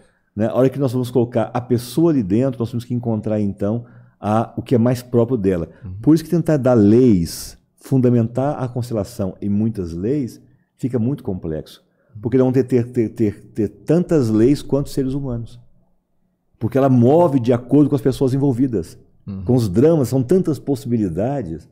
Agora, tem certos princípios que a gente consegue perceber, como eu falei do pertencimento com vocês. O maior de todos os amores é o pertencimento. Nada supera isso. Nenhum pai adotivo pode se colocar maior do que o pai real, o pai natural. Eu estou a serviço desse pai. Quando esse pai não pôde, eu, eu estava passando pela, pela, pela Suíça e encontrei muitas crianças saindo da Bósnia naquela época, indo ser adotadas na Europa, depois da guerra na Bósnia. Não é? Qualquer um desses pais que fosse adotar aquelas crianças só terão sucesso se respeitar os pais que morreram no campo de batalha na Bósnia. Correto? A adoção nunca é nos colocar acima da paternidade, dos pais naturais. É nos colocar juntos. Irmãos, irmãos de alma, eu vou cuidar do seu filho quando você não pode fazer isso, por muitas razões. É Morreu na também, guerra. né? Não, esse, esse é isso, isso é olhar, Rodrigo. Botou o olhar, encontrou o olhar, você diz, não, faz sentido. É o pai dele. Obrigado, Ô, seu João, obrigado. Obrigado por me dar a chance de poder amar esse menino que não é meu e agora eu tenho como meu. Agora, tentar se colocar acima do pai dele, ele não vai aceitar. É, Eu, eu falei da dificuldade porque, assim, por exemplo, em caso de adoção, tem pais que adotam e falam, é meu filho. E, e Mas tem mas casos. é, né? É. E tem casos do o pai verdadeiro aparecer depois. e Não, você não é pai, é, meu filho. E isso. Bastaria que esse pai adotivo respeitasse a origem dessa criança. Não pode negar essa origem. Negar é a mentira. Não podemos mentir para ela. Uhum. correto? Né? A sua mãe está na, na, na rua. Né? Acabei de constelar uma menina em Uberlândia que a mãe mora na rua. Certo? Menina linda, fazer medicina, linda, linda. Vai ter um casamento lindo agora. E a mãe na rua, e, teve um homem de rua, que nunca talvez vai saber quem é o pai dela, porque a mãe estava drogada. Um dos homens da rua foi o pai dela. Correto? Eu pedi que ela fosse onde a mãe está. A mãe mora numa casa abandonada na cidade de Uberlândia. Um lugar muito difícil. Difícil de entrar, de respirar. Eu falei, vai lá. E olha. E quando ela chegou lá, a mãe não estava, mas tinha uns trapos no chão. Do cheiro ser muito ruim. Eu falei: diga obrigada, mamãe, por ter me dado para adoção e me tirar daqui. Obrigado, mamãe. Ela curvou para a mãe, saiu e ama a mãe, a mãe natural. E está feliz com a mãe adotiva. Uhum. Você consegue, na constelação, você consegue descobrir quem era o pai? Não, né? Consegue. Consegue. cons- tipo Claro. assim, porque o É dela. possível. É possível. Não é, não é, essa pesquisa não é, um, não é um momento, mas é possível. Entendo. Se a gente colocar as pessoas assim, é possível. É possível descobrir coisas muito impressionantes. Né? Mas Um sempre crime, por exemplo. é possível. É possível. Pra, já é aceita alguma coisa assim? Sim. Não sim, já? Já. Já muitos tribunais aceitam. Muitos, não é? Caminhos de reconciliação já é possível, tá? Temos que sempre entrar na verdade. A verdade é fácil, gente. A verdade é o melhor. Verdade é, o caminho, A né, irmão? verdade é, o caminho. É, é, é que É resolve, né? A verdade. verdade é que vai resolver. Essa é a verdade, né? Essa criança nasceu nessas condições e nós queremos ser gratos aos seus pais por nos dar a chance de sermos pessoas melhores ao cuidar de você, né? Mas não vamos respeitá-lo sempre. Não custa fazer isso por ele. Igual a menina, né? A mulher falou para ela, minha filha, ela teve coragem, ela viu que a filha não ia passar em matemática. Ela Uhum. virou uma leoa e salvou a filha dela. Ela se queimou para salvar a filha dela. Ela contou a verdade e disse: Meu bem, antes de você eu perdi um filho. Ela abortou porque tava, ia casar com ele e namorou outro rapaz, uhum. engravidou do outro rapaz. Né? Ela se queimou, mas ele foi grande, ele foi nobre, ele topou a verdade. Ele olhou nos olhos dela e viu que a ve- a verdade ia salvar a filha dele. Ao invés de ficar criança, por que você não me contou? Por que você não me contou? Você me traiu? Chega. Chega! Chega. It's enough, chega. E ele compreendeu isso, um, um senhor simples, camponês, ele compreendeu que a filha dele foi salva. Isso era maior do que o orgulho dele. Uhum. E ele conseguiu abraçar aquelas duas, mulher e filha. Você tem que ver a cena. Maravilhoso. Não, chegou um carinha pequenininho assim da roça e saiu o Rodrigo, Dando ordem mesmo. conduzindo assim a família dele, uma cena triunfante. Cena linda de ver. Aqueles três saíram. Muda a vida de todo mundo, né? Não, e todos nós estamos assistindo, nos tornamos pessoas melhores. Nós tínhamos que pagar para eles a constelação e dizer: a sua vida nos tornou pessoas melhores. Vou ser um pai muito melhor para meus filhos. Aprendi a ser pai com o senhor aqui hoje. Você acha que tem um, um- um preconceito com isso aí? Das pessoas que não entendem? O preconceito está de tudo, né? Ele vem de tudo, até de coisas mais bobas do mundo você pode encontrar o preconceito. O preconceito é, é o, o, o registro em cartório da sua ignorância. Porque o, pre- o preconceito é a explicitação da ignorância. Entende? E aí como é que você faz? Briga com a ignorância? Você perde, sempre. Né? A não ser que você use recursos legais e bloqueia. Mas brigar não tem jeito. Você tem como impedir uma pessoa de te, de te amolar, de te, te, te encher a paciência. Mas para o cotidiano não tem muito o que fazer. Agora, o preconceito vai estar em tudo, em todos os esquemas de vida. Né? Hoje, por exemplo, nós temos muito mais comida vegetariana. Uhum. Houve uma época que era um É. preconceito. né? Então, e hoje as pessoas estão pegando comida saudável. Né? Eu vou nas academias ali, do lado da academia tem uma, uma venda de produtos naturais ali, aqui no centro eu vi. Sim. Quer dizer, o pessoal já está. Eu vou vender produto natural para quem está na academia, faz sentido. Então, a única forma de quebrar o preconceito é vir esses caras magníficos, igual Jesus, sim?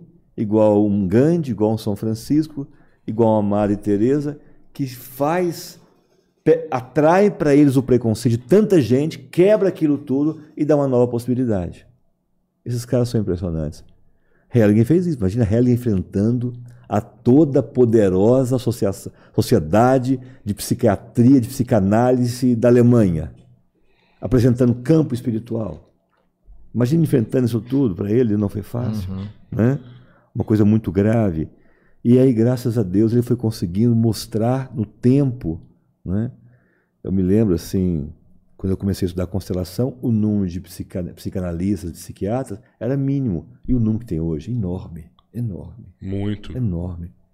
Né? São psicanalistas e consteladores, enorme. Você acha que a, a constelação ela pode também salvar pessoas, tipo.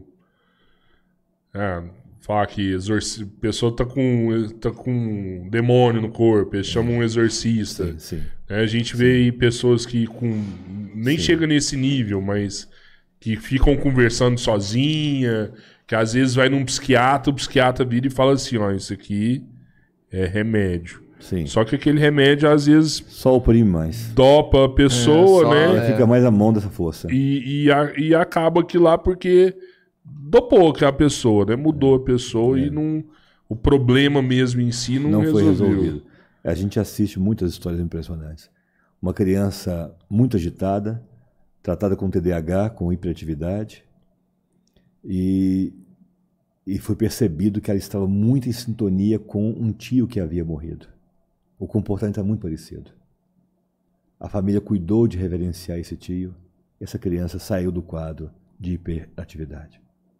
A presença desse, dessa alma deixava essa criança louca pela casa. Louca. Agitada, agitada, agitada. né? Então a gente vê o alcance é muito amplo, muito amplo.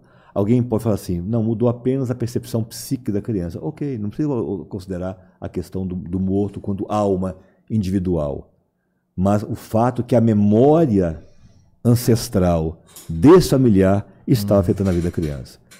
Porque a, a constelação não, não preocupa em saber se é uma questão espírito nesse momento inicial. Se é um espírito de vovô ou se é a consciência vovô atuando ali dentro. Você compreende? Uhum. Nós deixamos atuar e corrigir. Corrigiu, corrigiu. Agora o que a gente vê, algo muito claro. Termina uma constelação, a casa fica em paz. Parece que os vivos e os mortos dormem em paz naquela noite. Dá uma sensação assim de que Você sente isso aí? você sente a casa. Faz parte do calma. campo isso aí, né? campo, Você- sim. então, Sim. tipo, eu até ia te perguntar outra coisa. Quando você entra num lugar, ah, numa família, Sim. você entrou lá a primeira vez, você chega, você consegue conectar naquele campo sem a Sim. família liberar a sua entrada? Porque a, a, a, a família vai começar a te passar dados, né? Vai, Ó, vai, vai. é isso aqui, Vai, isso vai, aqui, você vai, perguntando, você vai Mas só de entrar, se você foi, se você entrou da porta para dentro, se você foi recebido como hóspede, você já está no campo. Você já sente energia já. Está no campo já. E você consegue sentir energia do local? Às vezes sim, muitas vezes. A gente percebe, registra um pouco, né? E às vezes alguns lugares oprimem a gente, dá vontade de não ficar, dá sono, dá bocejo. Todos nós, todas as pessoas têm essas experiências, né? Sair para a rua e voltar exausto, sem energia nenhuma, né? De ir em tal lugar e não ficar, encontrar uma pessoa e a pessoa te, te deixa fraco, né? Então a gente percebe essas trocas energéticas entre nós e, portanto, isso fica registrado numa casa muito tempo depois. né? É bem interessante. Eu acho, acho que você vai gostar do filme lá da Disney, O Encanto. Tem uma história interessante lá do Bruno. Guarda bem. Não esqueça do Bruno. Eu tô querendo já contar uns trem pra você já. Não, então, como, a- como a conversa. Porque você tem que entrar num espírito, vamos falar de alfa, de, de, de, de, de entrega ou não? Eu vi que não, porque eu não fiz nada, eu só conversei com você. Mas é porque eu já vi uma entrega, né? Você já estava no campo, você me convidou para vir para cá. Né? De alguma forma, é, nós chegamos aqui, podia conversar de tanta coisa, né? Do pão integral, da trocar receita, né? Falar da moto, não sei o quê. Mas a gente acabou falando de filhos, Aham. né? Então havia um campo já de alguma forma formado pelos dias que nós estamos em ressonância. A gente está se convidando. Eu vim como convidado, eu não vim como passei pela porta, forcei a barra. Né? E quando você é convidado, algo se revela melhor a gente. Né? Eu penso assim, eu sinto isso da autorização, eu gosto da autorização. Sabe? Por favor, entra, eu gosto disso. Sabe? Eu gosto dessa coisa que a gente é recebido para a gente poder viver a experiência real daquela família. Mas quando a gente vai cuidar das pessoas, entrou no consultório, entrou na sala de terapia, a pessoa está nos autorizando a cuidar dela.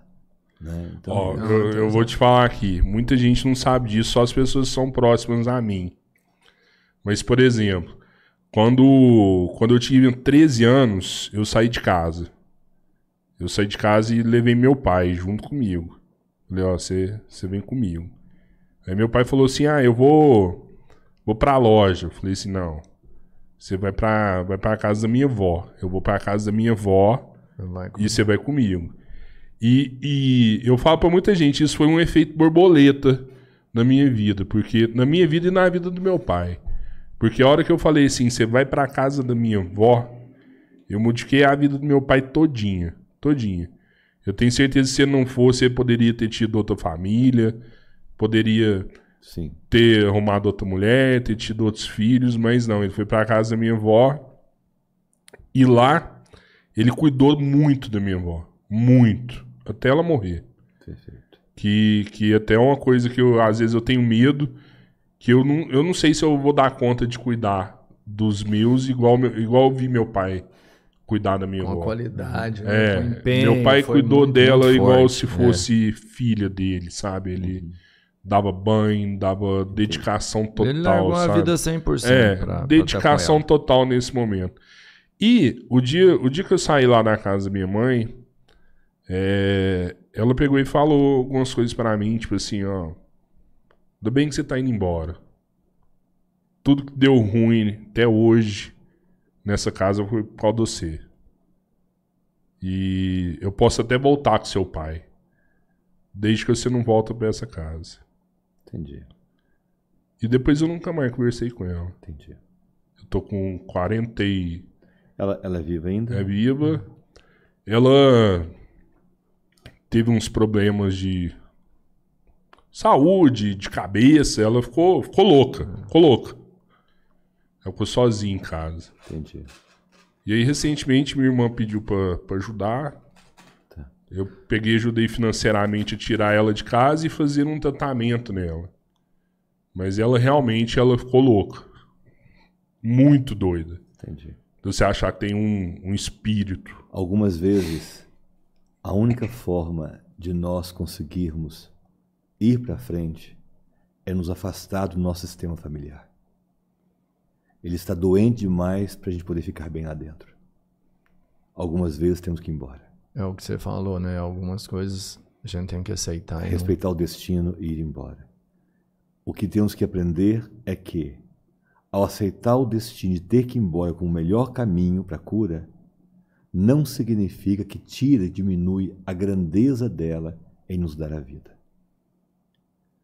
E se nós ficarmos só com esse momento, momento zero, correto? De todas as Madalenas, de todas as donas beijas do mundo, ele escolheu, a força divina tomou Dona Sebastiana. E por ela eu vim. Se eu pego e honro esse momento zero da minha vida e compreendo que minha mãe está presa num asilo, presa numa loucura, como a mãe dessa menina que é uma história parecida. Ela foi lá ver a mãe Uhum. Para despedir-se da mãe e não para ficar perto da mãe, porque ela morreria também. Então, quando você refaz essa cena no seu coração de 13 anos, você volta e diz agora uma outra frase que você não deu conta naquele dia. Eu estou indo embora, mamãe, para honrar ser seu filho. Porque se eu for, eu vou sobreviver. E faço isso hoje no meu coração também por você e vou respeitar o seu destino maior. Imagine assim, Rodrigo. Imagine um rio vindo objetos da tempestade. Árvore caída, pau, animal, vai imaginando. Certo? Se nós imaginássemos ali uma cerca de nossos ancestrais, pegando essa força toda, olha o que eles passaram. Aí a água passou com um pouco de objetos. Aí pegou nossos avós. Olha o que eles passaram. Certo? E um pouco ainda foi filtrado e pegou a nossa mãe, pegou nosso pai. Então, cada vez que eu olhar para sua mãe, sabe o que eu vou dizer? Quando eu olhar para sua mãe, vou pensar no seu filho melhor e vou ser grato a ela. E vou dizer: a senhora pagou um preço muito maior pelo seu neto. A senhora filtrou essa corrente grave ancestral da família e tornou mais fácil o meu filho. Pelo meu filho, mamãe, pelo tanto que isso aliviou para ele, para que ele não tenha que passar por esse destino. Obrigado, mamãe. Mas é verdade isso, Roberto. Algumas famílias o melhor é ir embora. Tem casos que tem que ir embora. abaixar a cabeça e ir embora. Pegar o navio lá em Gênova, entende? E largar fam- tudo para trás, vir embora e começar uma nova história no Brasil e nunca mais vai vê-los. Agora você imagina quando o navio foi afastando do porto, ele olha para trás e vê as suas avós ficando, as crianças ficando, e sabe que é nunca mais. E para aquela existência é nunca mais mesmo. E não tem como voltar, ali ele morre. De alguma forma, seus ancestrais te protegeram. Sai daqui, meu filho. Corre. Run, Forest, run, Forest. Right. É. Cara, eu vou te contar. é um silêncio espiritual que me dá aqui que eu fico assim, sem entender o que tá acontecendo, viu? É, muito forte. Eu não sei se as pessoas que, que vão assistir isso aqui vão conseguir sentir, perceber o que acontece aqui dentro. Mas quando você vai falando, o entendimento que é passado, não sei se pelo tom da voz, se pelo, pela energia que está acontecendo aqui, é muito diferente do convencional. Então não sei se dá para perceber quem tá vendo aqui, mas é diferente. E me hein? conta aqui, é, você faz as constelações, você falou que faz no mundo inteiro, né? Online e tudo. Mas o, o- Eu tenho ponto em Patos de Minas, a minha clínica, né? A Ayurveda. Eu ia te perguntar Patos isso. E BH. E lá em Patos, uma minha base. Achava que era em Araxá. Não, Patos. Araxá por uma conexão antiga. Foi, foi lá em Araxá um tempo atrás, mas é, a clínica em Patos eu fundei lá. Lá eu comecei a entender esse trabalho que eu chamei de alinhamento ancestral, que eu contei para que vocês. é do livro que você que tem foi o onde nosso você colocou livro, no livro. Isso. E aí, através desse caminho, desse instrumento, é que eu faço as constelações. Tem outro, uma outra base em Belo Horizonte. E eu trabalhando, olha só, com sistema familiar, com yoga, com medicina ayurvédica, né? Uhum. com os valores humanos do grande mestre Satya Sai Baba. Quando eu percebi que eu estava com esses quatro cantos, igual o norte, sul, leste, oeste na minha vida, falei, vamos criar um trabalho sobre isso. Eu chamei de os quatro saberes. Aí eu dou uma formação dos quatro saberes, que é um curso que dura um ano, já começou, começamos agora em maio, em, começamos agora em março, e esse curso ele vai até dezembro. Todo ano eu realizo esse curso, em que a gente passa esses saberes ancestrais que eu trago assim como se fosse o leste, sul, oeste e norte da humanidade. Eu vejo o yoga assim como o sol nascendo, entende? Hum, Eu vejo a Ayurveda, as ervas, como o sul, cuidando das ervas, da água, sabe? Ayurvedas é isso. Ayurveda. Ayurveda é um trocadilho com Ayurveda. Ah, Ayurveda tá. é a medicina indiana. E Ayurveda é um trocadilho porque Ayur quer dizer vida. Então ficou vida, vida. Aham. Ayurveda. Ayurveda, que é a a empresa. ciência é Ayurveda. Ayurveda. é. Que, que, Que é uma medicina é o, milenar na Índia. É a medicina tradicional da e Índia. é o tratamento com, com ervas e. Também com isso, mas com vários procedimentos. É uma riqueza, né? Uma- é uma sabedoria, uma ciência médica. For- Formam médicos mesmo, academicamente na Índia. Né? Ah, Na, E na Índia tem, tem, tem essa. o, o SUS da Índia, ela nasceu na Índia, o SUS da Índia, vamos chamar assim, o SUS, trata o povo da Índia com Ayurveda. 800 milhões de pessoas, o povo simples, Sim. tratam no SUS tomando essa- essas medicinas que está chegando no Ocidente fortemente, que é a tal de medicina alternativa. Então, mas, Mas ia que falar- lá não é E alternativa, ela lá é, é o mais, caminho principal. ela é mais poderosa do que a medicina que a gente tem aqui no Em Ocidente. relação a gerar saúde, sim. Em relação, por exemplo, a diagnóstico por imagem, em relação à cirurgia, claro que não. A medicina ocidental tem uma, uma- uma competência cirúrgica que não tem no planeta. Ela é o topo no mundo quando você pensa em interferência cirúrgica. Mas quando você pensa em geração de saúde, manutenção de saúde, a nossa medicina não sabe muito o que fazer. Você fala tipo uma medicina preventiva. Você pega, por exemplo, um ansioso, né? É, é pouco, pouco instrumento de cura a nossa medicina possui. Aham. né? Mas o que a gente precisa relacionar então, que aí gerou esse trabalho e a gente faz esse, caminho, fazemos grupos, né? Hoje eu estava com uma empresa em Patos de Minas, uma empresa até que falei de, de agricultura Sim. alemã, e, e lá eu trabalhei Eu não dei curso de, de como usar o fosfato, como usar, como usar o, o sódio. Aham. Eu dei um curso de como eles se tornarem melhores seres humanos da empresa deles. E fizemos uma- um pouco de constelação com eles. Foi lindo, lindo. O coordenador que está há muitos anos nesse trabalho lá dessa empresa, mu- muitos, muitos anos, né? ele muito motivado, porque ele é uma empresa que está hoje com 50 mil hectares plantados, né? e ver esse grande grupo de gerentes, meninos, muitos novos, se não ordenar a vida familiar deles, como é que eles vão dar conta de chegar e tocar uma empresa que quer triplicar o tamanho? Né? Então ele percebeu que não bastava formá-los em competência acadêmica profissional da área de agricultura, de agronomia. Ele precisava desenvolver neles habilidades ma- humanas. Hum, E ele soube do exato. nosso trabalho e disse: Olha, eu quero começar a curar a família desse nosso dessa nossa equipe. Se eles ficarem bem em casa, eles vêm para cá e trabalham bem. E vocês sabem disso, né? Nossos Opa. filhos estando bem em casa, a gente trabalha até quatro da manhã, no dia seguinte estão prontos de novo. Mas o moleque desequilibrou, nosso filho perdeu um pouco o rumo. Você não consegue Ah, trabalhar, acabou, né? acabou. Você consegue, é, enfim, até que ponto para uma empresa? Porque hoje uma das coisas que as empresas mais buscam são pessoas que conseguem trabalhar em equipe. Sim. Eles às vezes preferem um cara com menos. Menos Um- currículo, É, mas que com a com sociabilidade mais melhor. competência humana. É. Isso.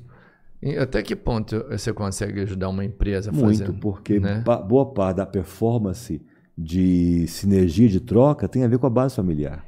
Se nós corrigirmos essas bases familiares, se nós somos capazes de ser gratos. Vou contar uma história bem próxima que você me contou e que é linda. Hoje, nesse grupo, um senhor me disse: Mário, quero fazer uma pergunta. Como fica uma criança que aos cinco anos teve que ir para a roça trabalhar, porque o pai mandou trabalhar, Uhum. ao invés de brincar naquela época, lá na roça? Né? Eu falei, primeiro a criança não pode só, brin- só brincar. A criança tem que conhecer o trabalho, com o pai. A casa é um lugar que se trabalha, não é só brinquedo. Aham. Ela brinca mais do que com um grande, uma, uma grande alegria, mas ela vai saber co- corrigir, guardar as coisas, como arrumar seu quarto, ajudar a mamãe, a mamãe- a mamãe a picar as verduras e assim por diante. Tenho amigos meus que têm casas muito sofisticadas, famílias com muitos recursos. Quinta-feira, as empregadas não entravam no quarto dos meninos. Eles, eles- eles cuidavam do quarto deles. e hoje são grandes, entendi. são grandes gerentes da empresa. Vão herdar uma fortuna nobremente. Não vão perder aquela fortuna. Porque aprenderam a trabalhar. Sim. Aí ele me perguntou como que eu faço então para olhar para aquela criança que teve que ir para o campo trabalhar e o pai obrigou. Eu coloquei ele, vem cá. Vem cá você. Só que eu troquei os papéis. Ele era o pai, o próprio pai, e ele era o outro menino. Sinta-se seu pai sabia que naquela época, e era comum aqui na nossa região, ele morreu com 28 anos de chagas. Se esse homem se pressentia que ele ia morrer com 28 anos de chagas, e ele começou, começou a chorar. Não morreu com 28, mas morreu com 35. Morreu jovem. Se ele pressentia que ia embora, ele tinha, ele tinha dos 5 anos até seus 12 anos para te tornar competente, para não morrer de fome com a sua mãe dentro de casa. Ele salvou você. E era isso mesmo, pô. Olha, Tempos difíceis, cara. tempos difíceis. Não é assim, não. E ele pôde então se colocar no lugar do pai. E eu pedi que ele fizesse uma frase para ele. Ele, o pai, ele mesmo representando o pai, falou para o garoto que representou a ele. E se fosse meu- preciso, meu filho, eu faria tudo de novo. E ele Ah. falou a frase. Isso é muito foda. O meu pai também achou que ele ia morrer com 28, que depois com 5 anos fazer os trabalhos. E apontei para ele, não para você, né? e nem para Arthur. Meu pai também achou que ele ia morrer com 5 anos, já mandava Todos nós, tratar todos os nós, todos os nossos pais temos esse momento. Todos os nossos pais. E se eu me for? Como é que eles estão? Sim. Né? Essa consciência só bancária, deixar uma cota, deixar objeto para eles, dá, dá ruim. Cara que é provérbio terrível. Pai rico, filho nobre, neto pobre. Dá ruim. Tem que deixar valores, né? Competências e valores, habilidades e valores. E isso é muito importante. Essas crianças que não fazem nada estão ficando desnorteadas neste planeta. Improvável para a sobrevivência. Então nós temos que criar condições para que nossos filhos aprendam a lidar com possibilidades. Né? Eu me lembro de ver meu filho pequenininho carregando o balde, o balde de água do cachorro, que ele tinha a tarefa Sim, de toda manhã, antes para a escola, cuidar do cachorro. Né? A gente tem um pastor branco, bonito, e ele custando assim, sabe? No começo eu ia junto, né? Desde pequenininho a gente, eu do lado de uma alça e na outra alça, nós estamos juntos. Aí comecei a deixar ele carregar sozinho. Então eu me lembro da cena de olhar assim, a névoa, o dia amanhecendo, ele tinha que ir para a escola daqui a pouco, e lá carregando aquele balde pesado. Eu achei linda aquela cena. Linda, linda. Que esforço bonito, coisa bacana. Aí um dia eu fui ajudar, papai, pode deixar, já consigo. Cara. De lá pra cá acabou, ele foi carregando, e hoje tá grandinho e tal. Sim. Mas é uma, é uma, é memória linda. Eu guardo aquela névoa toda, uma manhã fria, ia ro- com a roupinha da escola, ia arrumando o canil, limpando tudo, ajeitando, tratando, para depois ir para a escola. né? Então, assim, é algo que eu posso. Eu estou dando um exemplo simples. Né? Nós não temos família, tem que produzir, tem que tirar o leite, tem que plantar, tem que colher. Não é uma facilidade assim. Então, é claro que houve abuso no passado. Houve. Houve um pouco de tirania, houve. Mas havia também uma gravidade maior de sobrevivência. Então, se você co- colocar isso um pouco de alívio, você vai olhar com um pouco mais de paciência com esses pais do passado. E sermos pais mais generosos hoje, a gente abraça pra caramba nossos filhos, que não éramos abraçados no Hum, passado. Exato. Mas também não pode ficar abraçando demais também, não. Tá virando, uma- tá virando um monte de banana, um pamonha os meninos. Dá um médio. Alegra uma não tropo, tá? Segura firme seu filho, curte e larga, vai lá arrumar aquilo lá. Cuida daquilo. Traz aquilo. Resolva aquilo. Ele tem que se sentir um pouco sozinho, sem o nosso aconchego. Sim, sim. Para dar sensação de vigor nele mesmo. Não pode ter uma projeção psicológica só de musculação de academia. Entende? Que cria uma sensação de força Claro. que não tem às vezes. Não tem, porque não tem habilidade de lidar com a força. É só, é só tônus muscular, não é habilidade. não é? Então é isso. Mas é difícil isso daí, viu? É uma arte. É, É uma muito arte. difícil, porque a gente tá vivendo, tá vivendo tempos que eu vou te falar assim. É, é, hoje você pega uma criança, hoje ela vai no psicólogo, ela vai no, no- É no- muito trem, né? no, no terapeuta, ela Muito vai em tal lugar, tal lugar, tal lugar, e às vezes chega no psicólogo, o psicólogo fala assim, ó, seu filho tá sentindo muito sua falta, tal, não sei o quê. E, e aí, sabe, todo mundo abraça a criança, cuidado, tem que transformar, tem que transformar. Eu concordo. Existe uma lereia mesmo muito grande hoje em dia. Eu gosto um pouco mais dos nossos, dos nossos avós. Eu gosto da psicologia primária mineira. Eu gosto daquela coisa perto e um pouco longe. Eu vou contar uma história do tanto que eu gosto, que aconteceu comigo. Aham. Quando eu era pequenininho, da nossa casa até a chácara para a gente trabalhar, a gente tinha que passar por uma região que dava uma hora e meia de caminhada. A minha cidade chega a um grau no inverno. Então você imagina pegar o orvalho de inverno, Eu com oito anos, né? Então aquele orvalho vai molhando sua calça. Mo- É, E aquilo vai, vai entrando aquele, aquela, aquela, aquela- aquele frio, vai cortando a sua pele, vai congelando a sua mão. É impressionante. E nós tínhamos que ir com os homens, porque era, era um atalho que nós tínhamos para passar, que era mais rápido. Entende? Na verdade, era um atalho só pegando, de uma hora e meia de caminhada, era um atalho. era. Então nós tínhamos que ir com os homens trabalhar, poder cuidar das coisas da chácara. A mãe me ac- me acordou, me pôs na beira do fogão a lenha, aquele rabão gostoso do fogão a lenha, que botou aquele fogo todo assim, quentinho, fez lá o caldo pra gente tomar, e eu tomei aquilo, falei assim, hoje nós vamos esquecer aqui, pensei comigo, né? Oito anos, vamos esquecer aqui. Aí de repente a mamãe pega um sapeca neguinho, quem não conhece é um cobertorzinho antigo, né? Botou roupa. Pinicava. Piquenicava. Botou uma roupa em mim, pegou um sapeca neguinho, botou assim. Enquanto ela botava aquele em mim, eu olhei para aquele olho mais, mais lânguido, mais menino fraco, né? mais branquinho Deixa assim. ficar. É. Olhei assim e falei assim, mãe, tá muito frio lá fora. Assim, até hoje eu sou grato que essa mulher fez por mim, o que essa minha mãe fez por mim. Ela deu uma arrumadinha assim no sapeca neguinho, ajeitou como se fosse uma gravata. Botou assim em mim, falou assim: tá filho mesmo, meu filho. Vai com seu pai. Entrei na fila com os homens e fomos trabalhar. Que sorte da minha esposa, né? Naquele dia salvou minha esposa. Naquele dia salvou meu casamento. É isso. Então tem que ter o ponto médio, Rodrigo Sim. tá? Cuida, abraça, seja carinhoso, mas também larga e empurra, porque senão não dá força. Ainda mais menino homem. Menino homem é uma, é uma, engenharia, uma engenharia, se cuidar demais enfraquece. É um trem esquisito. A mulher é o contrário, quanto mais você cuida, mais floresce. Mais brilha a mulher. O homem, se cuidar demais, ele tende a ficar fraco. Eu vou, Menino. eu vou te fazer uma pergunta, assim, um assunto, às vezes você acha até um pouco delicado.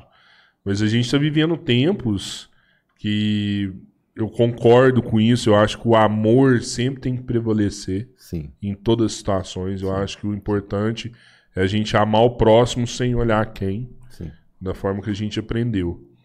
Mas as famílias estão mudando. Né? Hoje você deu vários exemplos aí, o pai e a mãe, o pai e a mãe. E hoje a gente tem famílias aí que é a mãe e a mãe, o pai e o pai. Você vê isso aí de uma forma. Eu, eu vejo que nós nunca. É possível constelar É isso? possível. Nós nunca iremos sair da família nuclear real. Nunca. Haverá um homem, uma mulher, uma criança. Sempre. A Sagrada Família. Né? Até a imagenzinha que eu trouxe para vocês dois, né, que é clássica, né? não precisa olhar como religiosamente, não. Olha apenas como a, a realidade. Há um homem, há uma mulher, há uma criança.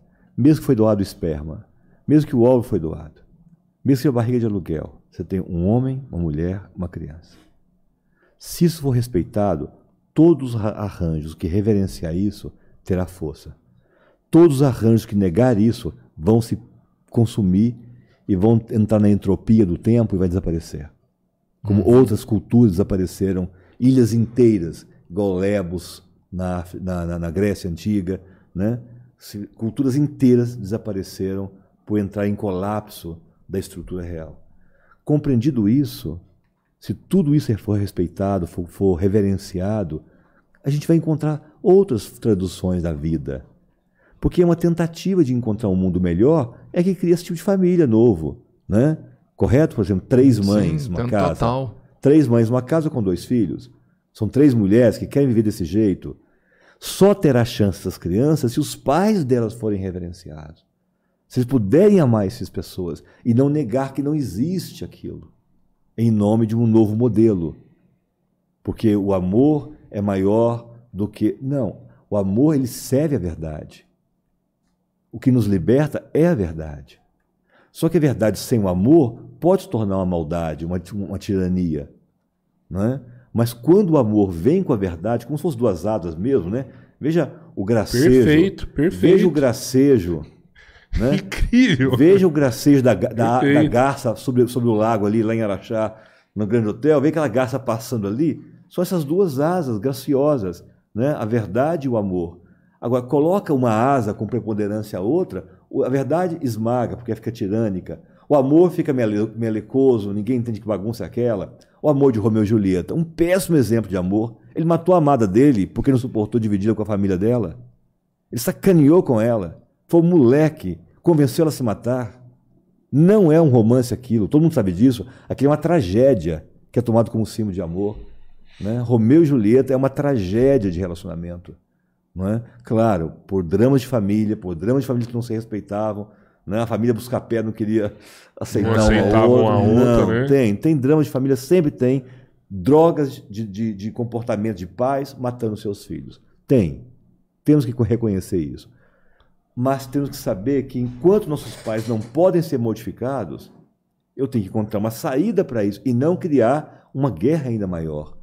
Né? Ou deixar a culpa nos dois. Os dois suicidam para as duas famílias o que, que nós fizemos, o que, que nós fizemos. E não, e não melhorou Se tivesse a verdade junto do amor ali, estava tudo resolvido. Nós vamos, né? nós vamos encontrar um jeito de mudar isso. Inclusive, né, famílias que conseguiram que conseguiram cativar esse amor e depois mudam para fora de lá, vem para o Brasil né, e traz uma, vão se afastam da família, que ali não tinha como ficar realmente a família, né? E é isso que a gente tem que compreender. Respeitou a origem essencial da vida. Pai, mãe, filho. O universo flui. Comprometeu, comprometeu isso, vai endoidar todo mundo, porque não é a verdade. Para de amolar os porcos, não é verdade. Entendeu? Então, esse é o ponto. A verdade não pode ficar menor do que a minha intenção, do que meu, meu jogo de palavra, né? a, a, a conversa né? Uhum. de um blog. Não pode ser assim. Ô, ô Mário, você falou aqui dos dois. é, os dois pilares. Os dois. é. Do. Sim, é. é Né, um que é yoga, é né, pertence- do- Ah, não, a Ah, gente não, vai não. falar do Os quatro saberes, É, os quatro Ah, tá. saberes, Tá? né? O yoga, a Ayurveda, sistema familiar, os valores humanos. Sistema familiar e os valores humanos. É, sistêmica. É. E do, da, as leis, as ordens familiares, nós temos. Primeira ordem, então, pertencimento. Pertencimento. A segunda, hierarquia. Já contei vários casos da hierarquia. Sim. Né? E o dar e receber. Né? Criança, netos que ficaram pobres depois de ganhar uma grande herança, é porque o dar e receber não foi correto. Certo? Há uma ordem. Você dá para sua esposa ao grande, ela faz ao grande para você. Tão grande que você ficou menor. Aí você faz algo grande novo.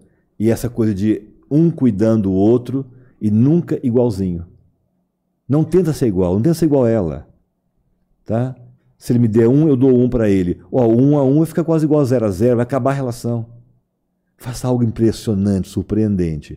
Vai dizer, nossa, isso aqui, ele é o melhor. Aí ela faz algo novo, impressionante. Ah, não tem jeito não, a Bianca é criativa demais.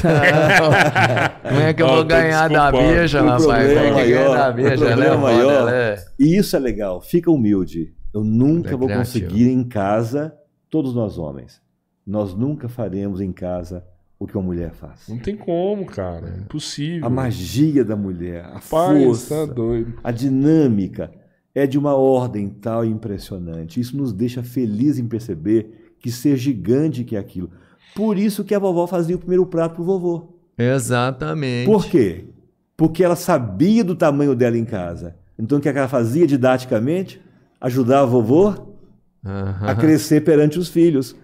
Aí um dia eu fiz um encontro de avós e perguntei assim. Mas complicado falar isso, hein? Ah, não, hoje em dia nós hoje corremos em dia, risco. Ó, Corremos ó, risco. é, é. Que Não, machismo. Eu vou que- contar uma história legal, vou contar uma história legal, porque eu coloquei isso para os avós. Reunir com os avós não é opinião minha. Ah, Quando eu comecei a trabalhar com isso, Rodrigo, eu não queria escrever a minha opinião, mais um livro de autoajuda. Eu queria pegar a origem ancestral do pensamento de nossos avós, mineiros. E conto isso no mundo inteiro. Já trabalhei com pessoas da Malásia e eles choraram igual a gente choraria aqui em, Minas ao falar benção avó. E não tem nem como falar isso na língua deles. Não existe Não tem na jeito de falar, é do- namastê, não tem como. Essa, Não essa cabe. benção avó é aqui de Minas? Não, essa é do é- Brasil. Não, não, não, Essa não. é É, Brasil. não, não, é de, todo, de toda a cultura é, judaico-cristã, Ah, tá. tá? Toda a cultura judaico-cristã. Mas então, eles têm, só que de outro modo, né? Aham. Algumas aldeias têm. Mas esse, esse sua bênção é de uma das coisas mais lindas que tem no planeta. Eu adoro, cara. Adoro, adoro, é lindo. Eu gosto de pedir, É eu peço benção pra minha tia, eu peço benção pro meu pai, a hora que eu... Não, eu adoro. Adoro, adoro ir no, no, no Sabe- Amapá. Lá eles pedem de todo mundo. É. Aparecer um adulto, as crianças pedem de todo mundo. Eu, eu peço pro padre. Sim, sim. Padre, bonito, não, sim, bonito, bonito. Se pede para o padre, o pai de santo, né? o, o pastor, Aham. né? É bonito. Só que a gente não ensina nossos filhos, Não, né? entendi. Eu não ensino. Você Eu vai. eu- eu Eu vou, eu vou presentear então o livro, você poder ler o capítulo sobre isso, abençoar os filhos. Ah, legal. Tá bom? Legal. Ensina. Obrigado. Começa do zero. Chega em casa hoje, sem dúvida. Vai no quartinho deles, lá estão deitados lá, põe a mão- a mão no peito deles. Tome com Deus, meu filho. Deus te abençoe, eu te abençoo. Começa agora. Não tem que dar curso para eles a partir de hoje. Não, introduza naturalmente a bênção em casa. Eu lhe afirmo isso. Agora vamos ver então. É demais, né? Foda, Eu estava contando esse encontro de avó, eu reuni com as avós, para poder me dar essa questão de, de como que elas cuidavam do nosso avô, aquele modo, né, que criou aquela imagem de que as avós eram submissas. Uhum. E eu perguntei para elas por que, que as pessoas hoje, as suas netas, acham que vocês eram submissas. Roberto, era um encontro de avó de mulheres simples do Alto Paranaíba. E muitos não sabiam nem que era submissa. Duas acharam que era uma missa pequenininha. E aí, e aí a gente se divertiu com aquilo, porque elas riram muito de acharem que elas eram submissas. Elas eram a dona da casa. Uhum. Faziam o que quisessem. O avô não vendia o gado se elas não quisessem. Porque você sabe, se a Era mulher, isso mesmo, se a mulher assim. encrencar, não, é, é- é É, do jeito que nada. quiser. É. É do jeito que quiser. Então, a vovó tinha uma autoridade total na casa. E aí, o que, que elas faziam? Ajudavam o vovô se tornar uma pessoa capaz de se tornar um bom pai, um bom companheiro. Então a avó me falou uma frase que traduz vocês compreender que não é questão de preconceito, é um modo só de olhar. Essa avó falou assim: meu filho, você fala para essas moças que acham que a gente era esse trem que você falou, ela nem sabia que submissa. Porque ela, ela não tinha esse conceito para ela, isso não se aplicava na cabeça dela. Ela era mulher resolvida e pronto, acabou. Não, eu sei, tinha mulheres submissas. Sim. Mas não eram todas. E eu acho que a grande maioria não. E aí, quando eu olho para as nossas avós, assim, eu acho que a grande maioria não. Por que, que a senhora fazia o prato primeiro para o seu marido, então? Certo? É dizer, ela falou assim para mim, meu filho, fala para essas moças que acham que a gente era aquele trem que você falou, que elas não sabem o que, que, é de, que, que é ter dez filhos com um homem fraco em casa. Oh, que lição, hein? A avó estava ajudando o vovô a dar conta de cuidar Era. daquilo tudo. Porque fica, ele, ele se perde. Ele se perde. Ah, quem tem um filho sabe a dificuldade que é de, de doutrinar, de passar, né? Hierarquia. Então a vovó mais. percebeu Total. que se ela fortalecesse o vovô, É. ele te- ela teria um grande companheiro. E em casa é tudo como ela queria. Né? Ela pegava lá um jeitinho assim, o vovô chamava, chamava Antônio. Nessa noite era Tony. Tony. Avó falava Tony, no dia seguinte era como ela queria as coisas. Aham. Vendia gado, não vendia gado, passar para cá, não passar para lá, né? Viaja, não viaja. A vovó decidia tudo em casa. As casas eram tanto que a gente chamava os homens pela mulher, né? O Zé da Maria, o João Isso. da Lica, Isso não mesmo. era? E, e né? engraçado. O marido era nomeado, o sobrenome dele era O a esposa, esposa. dela, a esposa dele. E, e os pais não tinham muito tempo pra estar educando os filhos nessa época. É, Era né? inatura, era inatura. O, o- o pai tinha que trabalhar o dia Era inteiro. inatura. Os ali, filhos ficavam tudo. olhando os pais, né? Uhum. olhando. E tinha prova de confiança impressionante. Um dia eu perguntei assim para uma senhora, uma vovó, 82 anos. Ela só teve quantos filhos? 15. E quando o pequeno, e quando o maior estava com 20, o pequeno estava com 2, 3. Nasceu. É. Como que a senhora fazia com esses meninos tudo esparramado pelo pasto na fazenda? Meu filho, enquanto eu coava o café, eu estou falando com um pouco de sotaque mineirês para quem é de outro estado, porque são histórias de Minas Gerais, Tá, tá? ótimo, Mas não tá é, ótimo. mas é só nesse sentido mesmo. Eu estou reproduzindo a fala da vovó. Meu filho, quando eu ia coar o café, eu começava a rezar e cobria os meus filhos tudo, os meus filhos todos, com o manto de Nossa Senhora e entregava para ela. Eu perguntei assim para ela, lá na roça, na vila que só morava lá, na comunidade lá, quantas crianças morreu na sua, na sua infância toda da- dos seus filhos? Quantas crianças morreram de picada de cobra? Nenhum, meu filho. Quantas crianças desapareceram? Nenhum, meu filho. Ah, teve um. Numa, em, em 40 anos de história, houve uma coisa que aconteceu grave, que, conversa, que até hoje é contado na aldeia. Até hoje, aquela história é lembrado do menino que morreu afogado, que desmaiou, não sei o que, tinha, tinha acesso, tinha epilepsia. Ah, Chupou manga com. É, tomou uma história-. Você imagina que quantidade de perigo, de cobra, de É, espinho, eu ia falar, não sei o quê. picar de copo que é no meio do mato, pô, é cheio de... muito, aquela molecada muito. toda solta e o índice de lesão é muito pequeno. Gente, eu me lembro quando eu nasci na zona rural, né? Eu me lembro de ter visto na minha infância toda lá um braço quebrado com gesso. É. Então é muito impressionante isso. Então essa fé dessas mulheres, essa conexão com a ordem, gerava na família uma segurança, sem dúvida. Não tem essa frase moderna que eu escuto em algumas mães, eu não sei mais o que fazer com meu filho. Não havia essa frase. Ela, eu sei o que fazer. Eu levo para benzer, levo na rezadeira, dou um banho, dou uma surra, eu sei o que fazer. Não tinha essa coisa assim, essa dúvida o que fazer. Não desistiam dos filhos, porque não sabem o que fazer. Então isso eu peço muito a quem estiver nos ouvindo, não desistam. Em especial se ele puxou o lado da família que você não gosta muito. Puxou os Pereira, puxou os, os Cardoso. Não desista criança por trazer aquela linhagem ancestral que você recusa na família do seu companheiro, no família da sua companheira. abençoa que, que essa é a família dele, não tem jeito. Ele é Cardoso, ele é Pereira, ele é Silva, e respeita isso e ajude a encontrar o próprio destino. Porque se ele encontrar o próprio destino, ele vai dar certo. Você acha que essa antipatia em, na, na, família do, do companheiro ela é explicada também na, Perfeito. na constelação? Tem, existe uma história na sua família que faz encontrar exatamente aquela história na família do companheiro. Quando a gente está constelando pelo gráfico da constelação do alinhamento ancestral, você vai vendo todas as famílias e vê aquela história se repetindo aqui do mesmo jeito. E aí você vê por que eu tenho dificuldade com os Pereiras.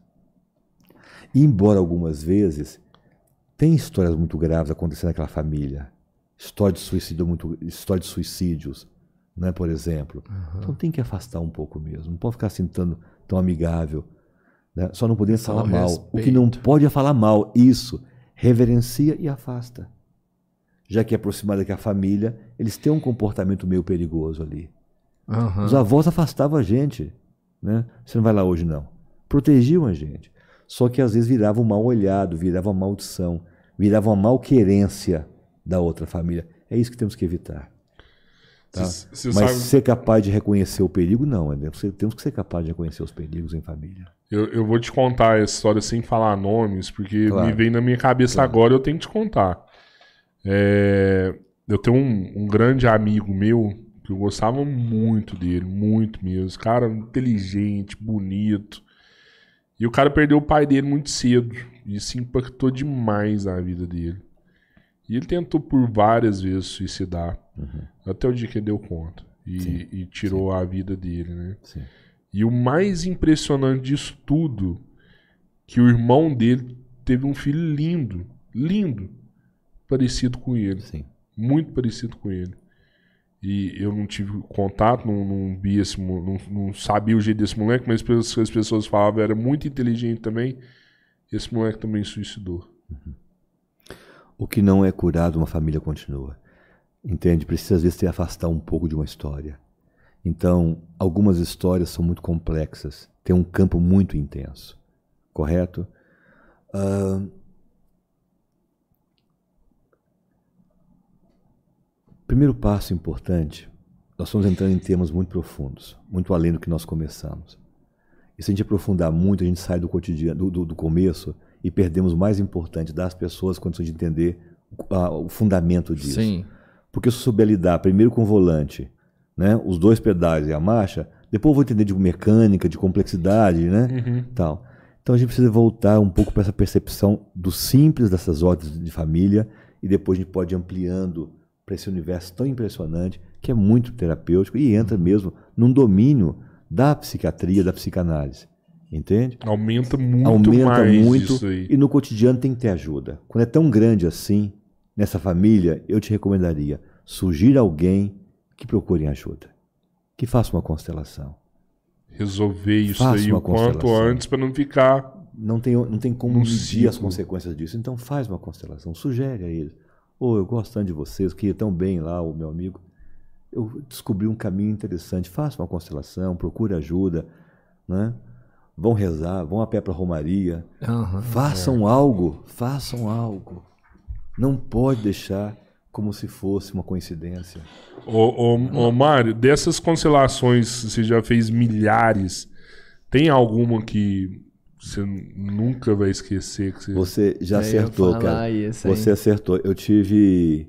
Tá fazendo uns cálculos, já estamos quase chegando em 20 mil atendimentos. 20 mil. É.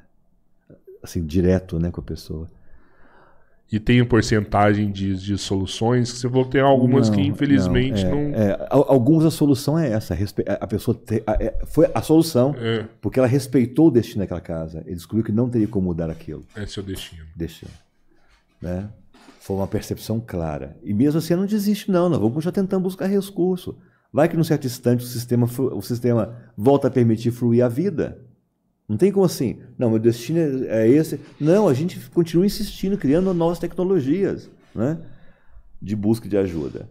Ah, mas tem muitas constelações lindas, mas uma das mais impressionantes ligada ao suicídio que eu tenho essa tia saiu do Nordeste e foi a Belo Horizonte constelar comigo. Eles são de Minas Gerais, de uma família que nós estávamos constelando a história dela e foi muito impressionante, porque ela percebeu que ela era a última membra viva da família. Se eu citar o nome, vocês vão reconhecer, porque é uma família é, tradicional da história do Nordeste brasileiro. Uhum. E que ela tinha dois sobrinhos vivos, correto? E esse sobrinho vivo, um deles, que tinha tido um caminho homossexual, não ia ter filhos. Ela, já com 60, 70 anos, não teve filhos. Então ela estava assistindo nela e no sobrinho o último membro vivo de um clã de 500 anos, de 400 anos de história no Brasil. Das capitanias 300... hereditárias. Ah, exatamente. É 375 é. anos de uma família, eles eram os últimos membros vivos, estavam se despedindo de uma história de uma família. Não acabou a herança toda dessa família. E aí foi muito impressionante. Essa história me marcou muito, ela constelar e despedir dos ancestrais, ser grata por tudo, né? E a história E ela não casou porque ela entrou numa história ligada às igrejas, a seguir o destino das tias que engravidaram uhum. e foram obrigadas a se tornar freiras e não puderam casar. E ela entrou nesse processo de dor dessa história, não teve filhos, não teve nada. Ela ficou monástica, só que sozinha. Nem para o convento ela foi. Essa história me marcou muito, a hora que eu considerei que, ela, que eu olhei para ela e disse para ela: agora você olha para todos os seus ancestrais e diga: aqui termina. Cara, que lá. Olha que a lágrima dela rolava, a minha rolava junto, assim, uma, uma discreta lágrima uhum. em mim, que eu tinha que respeitar. Eu, eu, não podia nem chorar, porque tão grande que era, era deles, eu não podia uhum. interferir. Sim. Me afastei um pouco e deixei. É, você não tem esse direito. Não né? tenho esse direito de tocar naquilo. Não tenho. Só respeitei. Mas olha que despediu da família, daquele nome que acabaria, sumiria na, na história do nosso país, foi muito impressionante. Nossa. Foi muito. Ele com, com 60 anos, não vai ter filho, pelo que a gente percebe. Não sei se, se ele teve condição de ter filho. Uhum. E ela não tem mais como. Você já teve numa constelação, porque assim, uma pessoa muito boa que, que fosse semelhante, sei lá, um santo, alguma coisa assim, que você percebe é, na origem? Já. Eu constelei pessoas assim que quando terminou, eu tive que me curvar diante delas. Havia ali ser um ser de uma história, de uma dignidade, de uma coisa enorme. Uma história de, uma, de, de Goiás para cá, e o pai queria punir de tal maneira a mulher que o traiu, queria acabar com os filhos todos, tiveram que fugir com os filhos todos, uhum. para esse avô não matar essa família. E aí esconderam a mãe dessa casa no forno e o medo que alguém ligasse esse forno e essa criança fosse assada. A história começa assim. E depois eu vou acompanhar essa história, passa os anos, e olha que eu olhei aquela mulher né, ali, viva, na minha frente, uhum. a criança na minha frente viva, avó, bisavó, hoje. E tudo que ela conseguiu construir de dignidade nessa família é muito impressionante. Tem que reverenciar. Mas é muito. Essas então as histórias me marcaram muito. E uma outra de um suicídio que eu estava contando, que ela constelou e compreendeu que todo segundo filho homem da família suicidava. Se o segundo filho nascesse mulher, não suicidava. Sim, mas.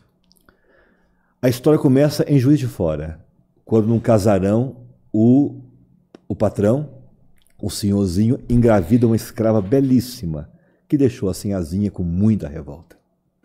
Ela tinha um filho, com, com o patrão, a sinhazinha o senhorzinho, correto? Sim. Ele engravida a filha, ele engravida a, a, escrava, que nasce então um menino, que a sinhazinha então expulsa da fazenda sem dar carta de alforria. Qual o destino dessa escrava desse menino? Vai ser preso. A morte, é. a morte. Serem torturados mesmo. Na porteira, a escrava chorou e pediu para a sinhazinha, tá? Sinhazinha, manda eu embora. Mas protege o filho do patrão. Porque se ele for, nós vamos morrer. Mas é isso que vocês merecem. A empregada pegou o menino no braço e foi embora, a, a escrava. Uhum.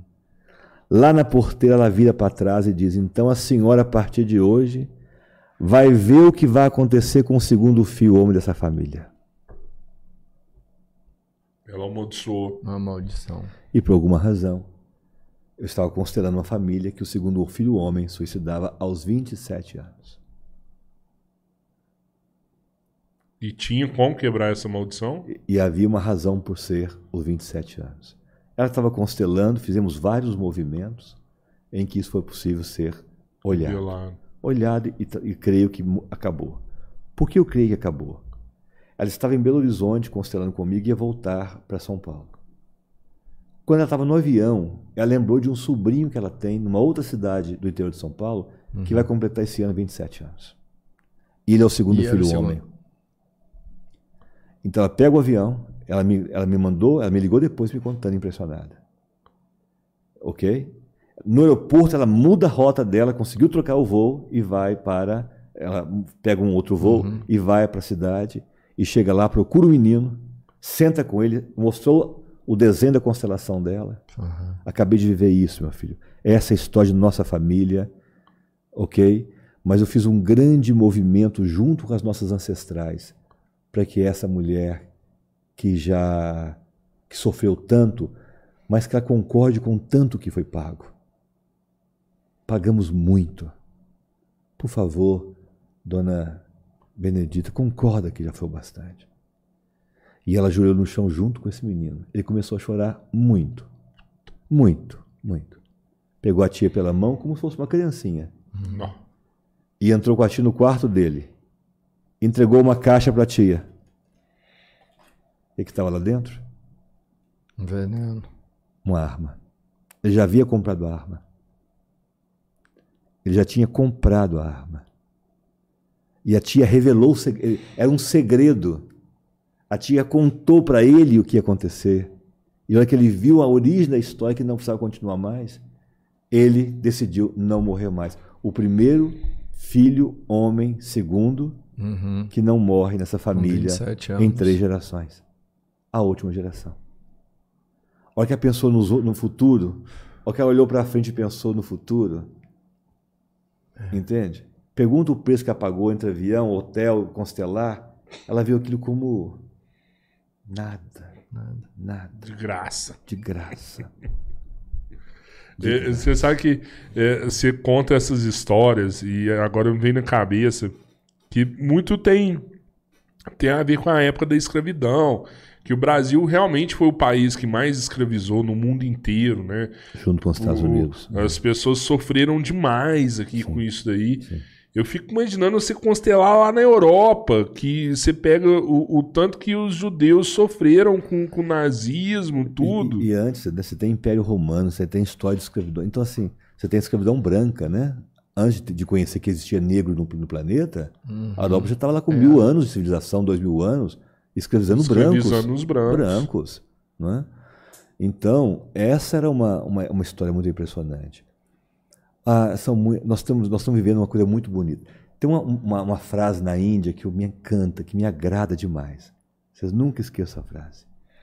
Tudo que cura é maior do que aquilo que adoece. O que cura é maior do que aquilo que adoece. Então nós estamos assistindo uma grande cura na humanidade. Um grande fenômeno de cura no planeta. Percebe? Com muitas tecnologias, né? O reiki agora aplicado em nível clínico nos hospitais, né? Tornado como medicina, o reiki. A acupuntura já é, a homeopatia já é. É. Né? A homeopatia era loucura, pegar um, uma, um, um açúcarzinho assim, virar remédio. Parecia coisa de louco. Hoje não, completamente reconhecido como, como ciência. Então nós estamos vendo uma, uma, uma onda de, de possibilidades terapêuticas acontecendo, de mudar esse, essa história nesse nosso planeta, em que essas grandes histórias serão modificadas. Porque lembra, toda dor que doeu e dói na gente, ela dói até cansar. Ou você cede antes por consciência e por inteligência de amor à verdade, ou você cede por cansaço à dor. Você, você desiste mesmo. Verdade.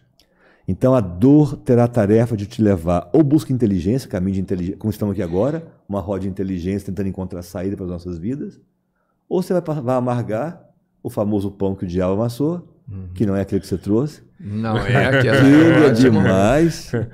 Vai aprender de um jeito ou de Você acha- outro. você né? acha que É. eu- Então eu creio nesse movimento planetário que nós estamos assistindo do ressurgimento da força dos nossos antepassados, dos nossos ancestrais. O que tem de movimento de honra das avós, está tendo um encontro de avós planetário. 72 avós do planeta se encontram, nenhuma fala a língua da outra. E ficam uma semana juntas, trocando conversa, trocando mensagem, contando histórias na língua original de cada uma e elas se entendendo de um jeito que ninguém sabe como, deve ser por campo. Aham. E reúne 5 mil pessoas em torno delas para poder Ninguém cantar sabe que trem é esse. para cantar cantos antigos. Então estou falando de, um, de uma coisa, de, um, de, um, de uma coisa. Agora tem o milésimo círculo das avós ame- norte-americanas, tem a tenda vermelha. Está lá minha esposa hoje em Belo Horizonte com o chamado Mulher Luas, tá? que é o encontro que ela faz, como, trabalhando os ciclos lunares com as mulheres, exatamente nesse momento. Quer dizer, imagine quantas possibilidades de resgate ancestral cada, cada vez mais filmes como O Encanto agora que nós estamos falando, Mulan, O Irmão Urso, né? Um filme imperdível que mostra o ressurgimento da África do, do Sul após o apartheid, imperdível. Esse Se é chama In My Country, em minha terra. Como que Nelson Mandela conseguiu junto com Desmond Tutu reimplantar a reconciliação entre brancos e negros? Eles vão sentar juntos e vão se olhar e um vai confessar o que fez para o outro e o outro vai perdoar. Que coisa impressionante, que filme impressionante. E outro filme que considero que é uma das coisas mais lindas na- Nova Zelândia, que vai mostrar o ressurgimento dos Maori, da honra do povo Maori, que vão ganhar campeonatos agora no mundo todo aí na- nas, nas Olimpíadas, re- ressurgindo da força daquele povo. O filme se chama é, A Encantadora de Baleias. Também não vi, tem que Uma ver. atriz novinha de 12 anos que ganhou, foi indicada ao Oscar de melhor atriz. Cara, Uma estrangeira indicada ao Oscar de melhor atriz. Com 12 anos. 12 anos. Agora é filme Não, já é novo? antigo, já é antigo. Ele tem Eu já. Ele tem 15 anos esse filme. Mas é- são filmes Olha só. imperdíveis. Tudo trazendo o quê? Ancestralidade. Ancestralidade. né? O próprio Senhor dos Anéis, né? Maravilhoso. os códigos de honra ancestrais sendo revividos. Né? Enquanto ele está lutando aqui, tem ali forças ancestrais cuidando dele. Isso. Né? Ele não está sozinho lá para queimar aquele anel. Aham. né? É. Então, assim, você vê tudo esse, esse- esse- esse- essa coisa toda reacordando a humanidade de que nós não estamos sozinhos aqui dentro. Os ancestrais permanecem, os seres divinos, os seres santos, a hierarquia divina. Aí cada escola vai escolher seus nomes, cada escola espiritual tem seus Uhum, nomes. sim. O fato de se juntar o nome de todas as escolas espirituais para reconhecer as forças protetoras, Vishnu na Índia, Yamandu para o nosso índio, né?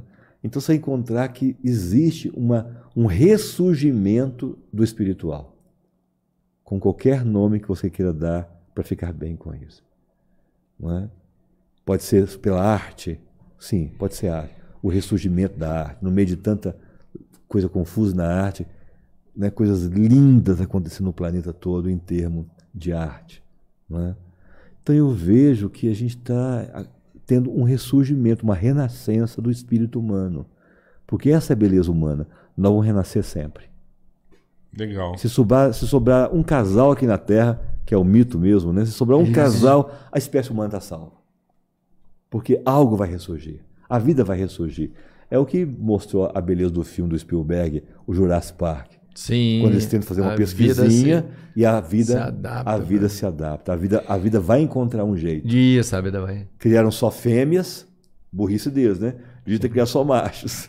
Criaram só fêmeas, elas se adaptaram, tornaram-se hermafroditas, não sei de que jeito lá, Isso. e conseguiram passar a vida para frente. E aí houve que a, a catástrofe do filme foi baseada É. nisso. Então eu acho que é fantástico. isso. A vida vai encontrar, porque a vida é Deus. A vida é o princípio de tudo. Vida e Deus, vida e amor é a mesma coisa. Tá vivo e amar alguém, tá vivo e comer, tá vivo e, e desejar felicidade, tá vivo e abraçar, é a mesma coisa, é sinônimo.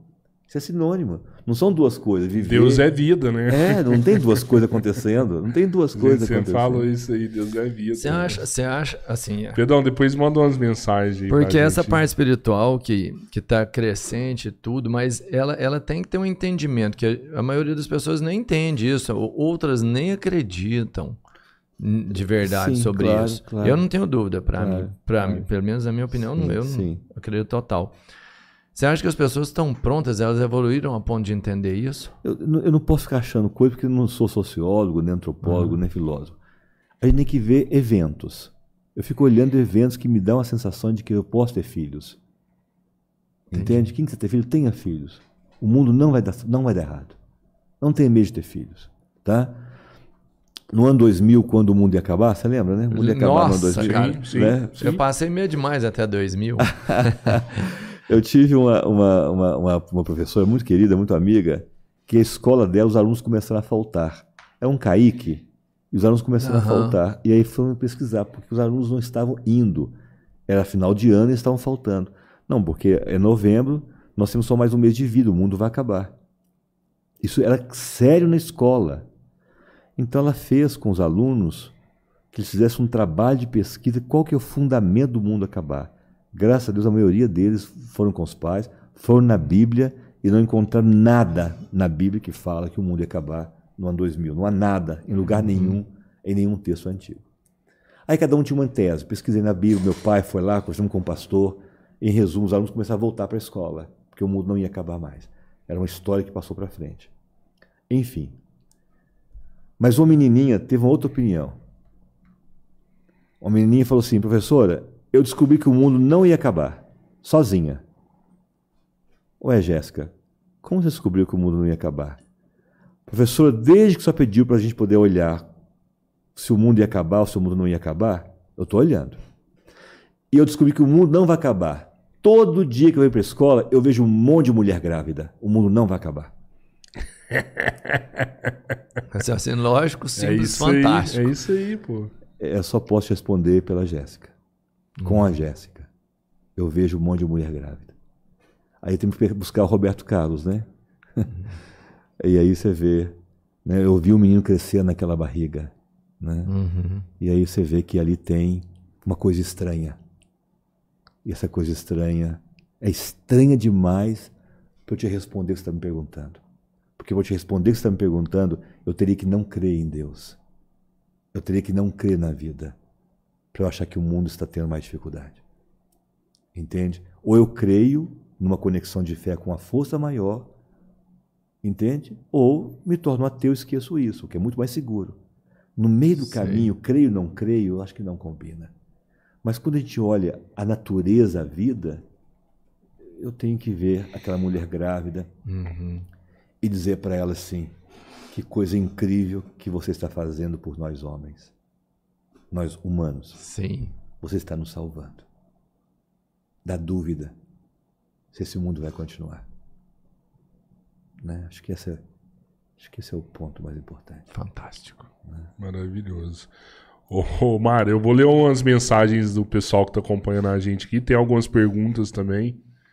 E aí eu vou te passar as perguntas, você responde se quiser. Às Não, vezes- respondo, claro. O, o Gilmar mandou aqui, por que constelação familiar é perigoso? Não, toda terapia tem a sua relatividade. Né? O perigo é você cair em caminhos confusos, pessoas imaturas, né? como qualquer terapia, certo?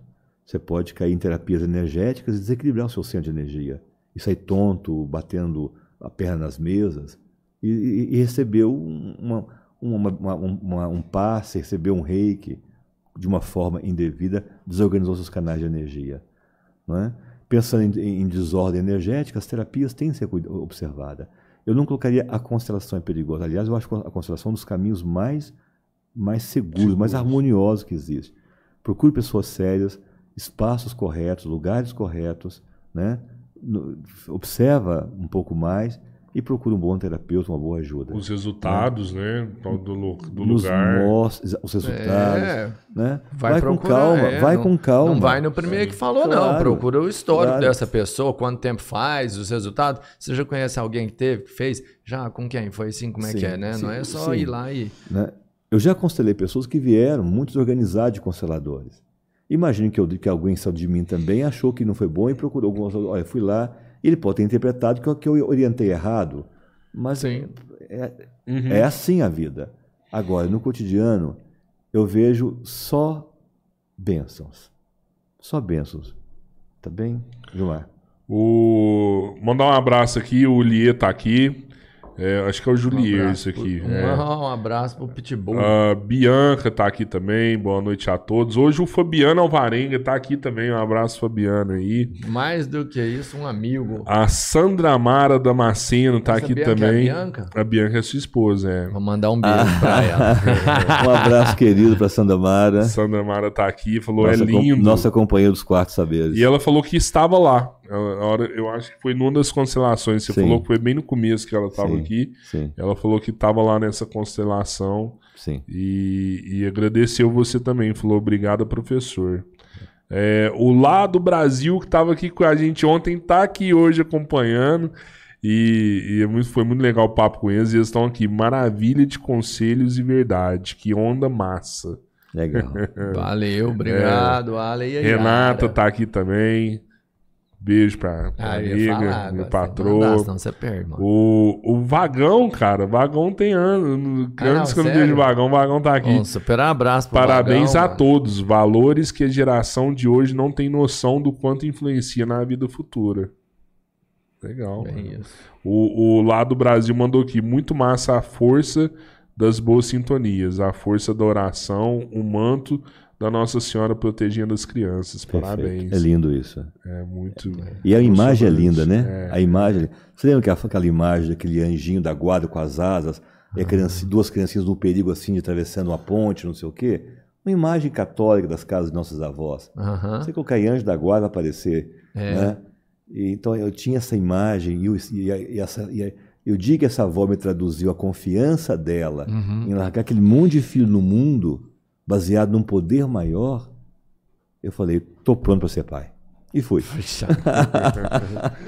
Eles mandaram aqui também, ó. Concordo plenamente na reparação.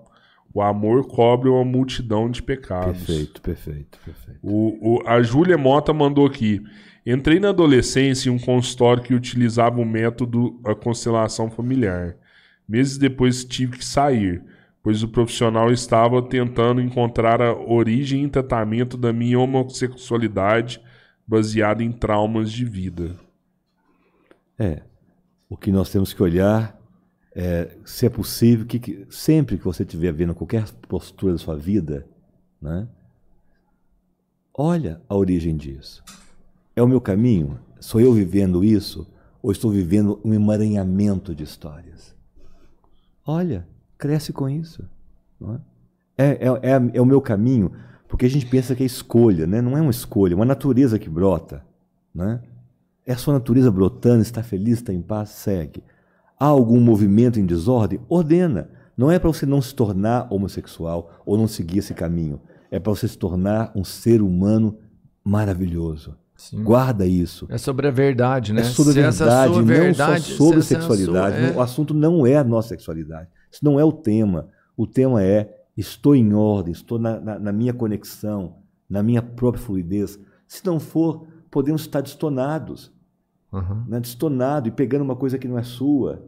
Né? Uma, uma ondinha aí, isso que pode. Aí você vai lá e sai vomitando. Com um amigo meu chegou de uma festa do sabão lá da Espanha, né? Aham. Chegou de lá, veio vomitando o avião inteiro, porque ele, ele viveu coisas lá, né, naquela rave lá, ele voltou vomitando pelo avião. Não resolve você inventar que é normal, é natural. O seu corpo não aguentou aquilo.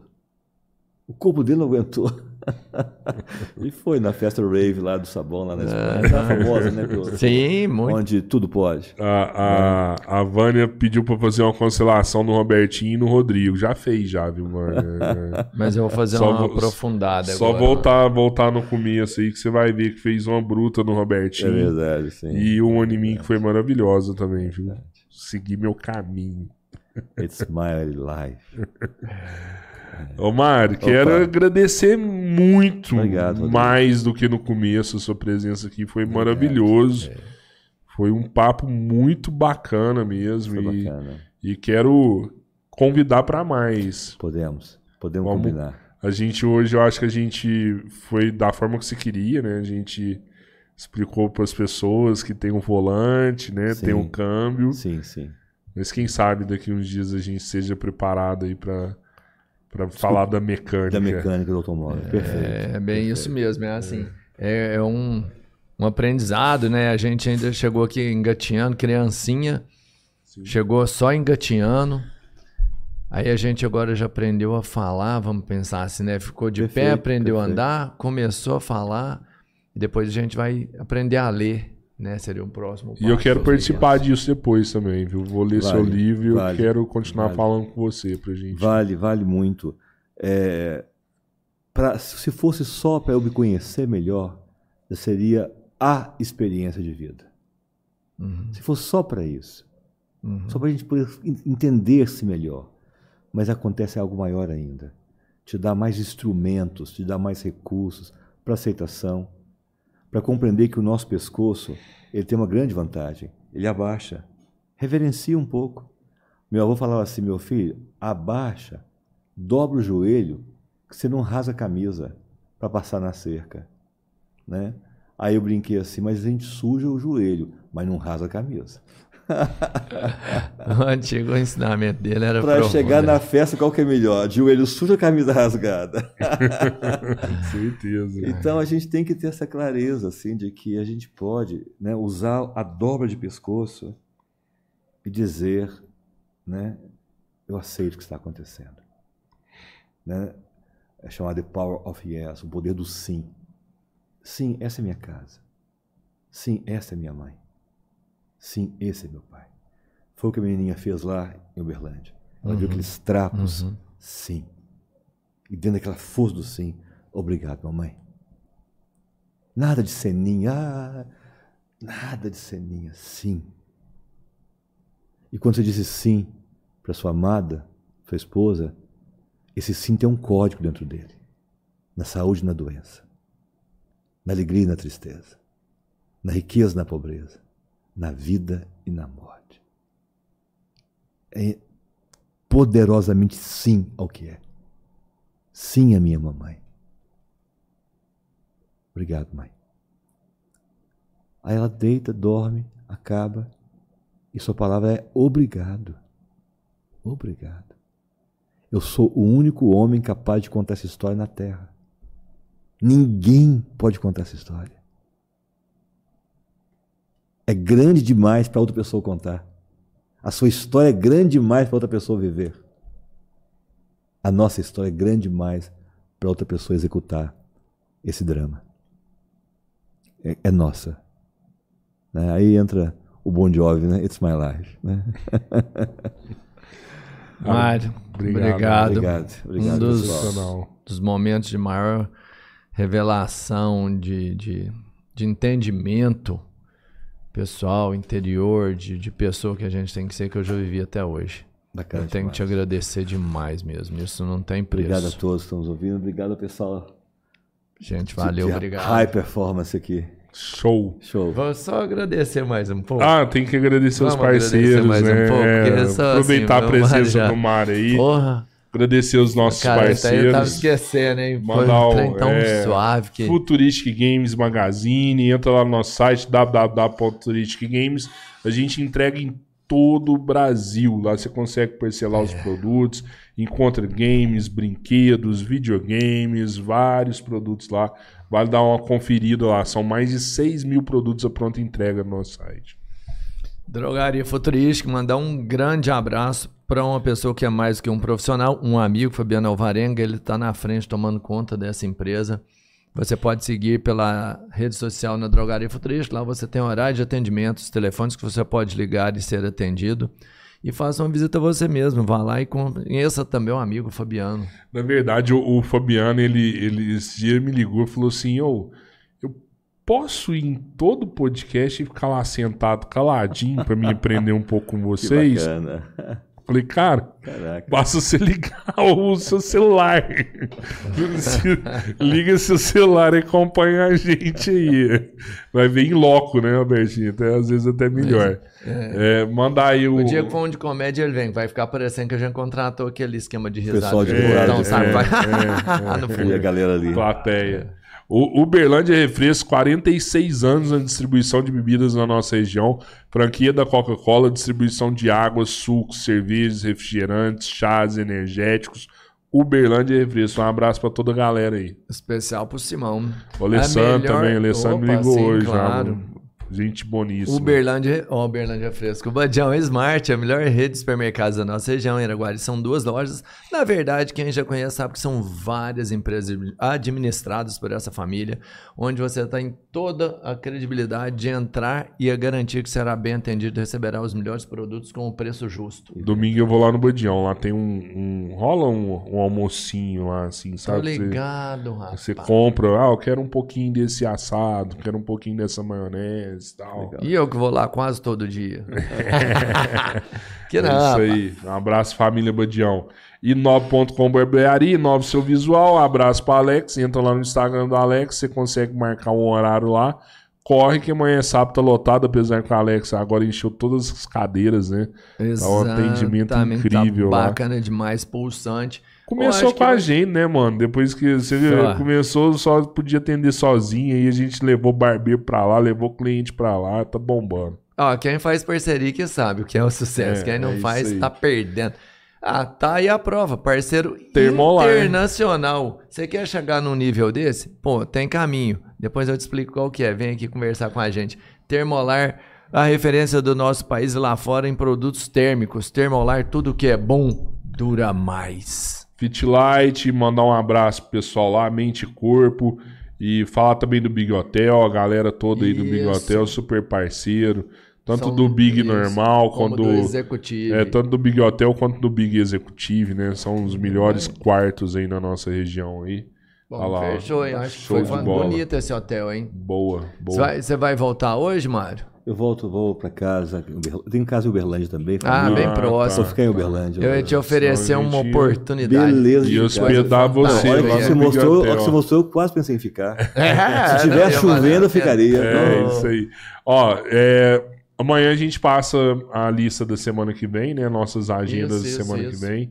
Vai ter É, segue a gente no Instagram, segue a gente, sejam membros, se inscrevam no canal. Se você tiver uma graninha aí que você vai fazer um investimento legal também, seja membro lá, 5 reais você vai querer ser o irmão. Se você é um irmão, você vai pagar só 50 broderagem. Se você quiser ser o terceiro irmão, cara, até cerveja comigo que você vai tomar, sem broderagens. Sejam membros, se inscrevam no canal. Galera, valeu. Até valeu, dá vem. um like. Obrigado. Mário, valeu, brigadão. Show. Valeu.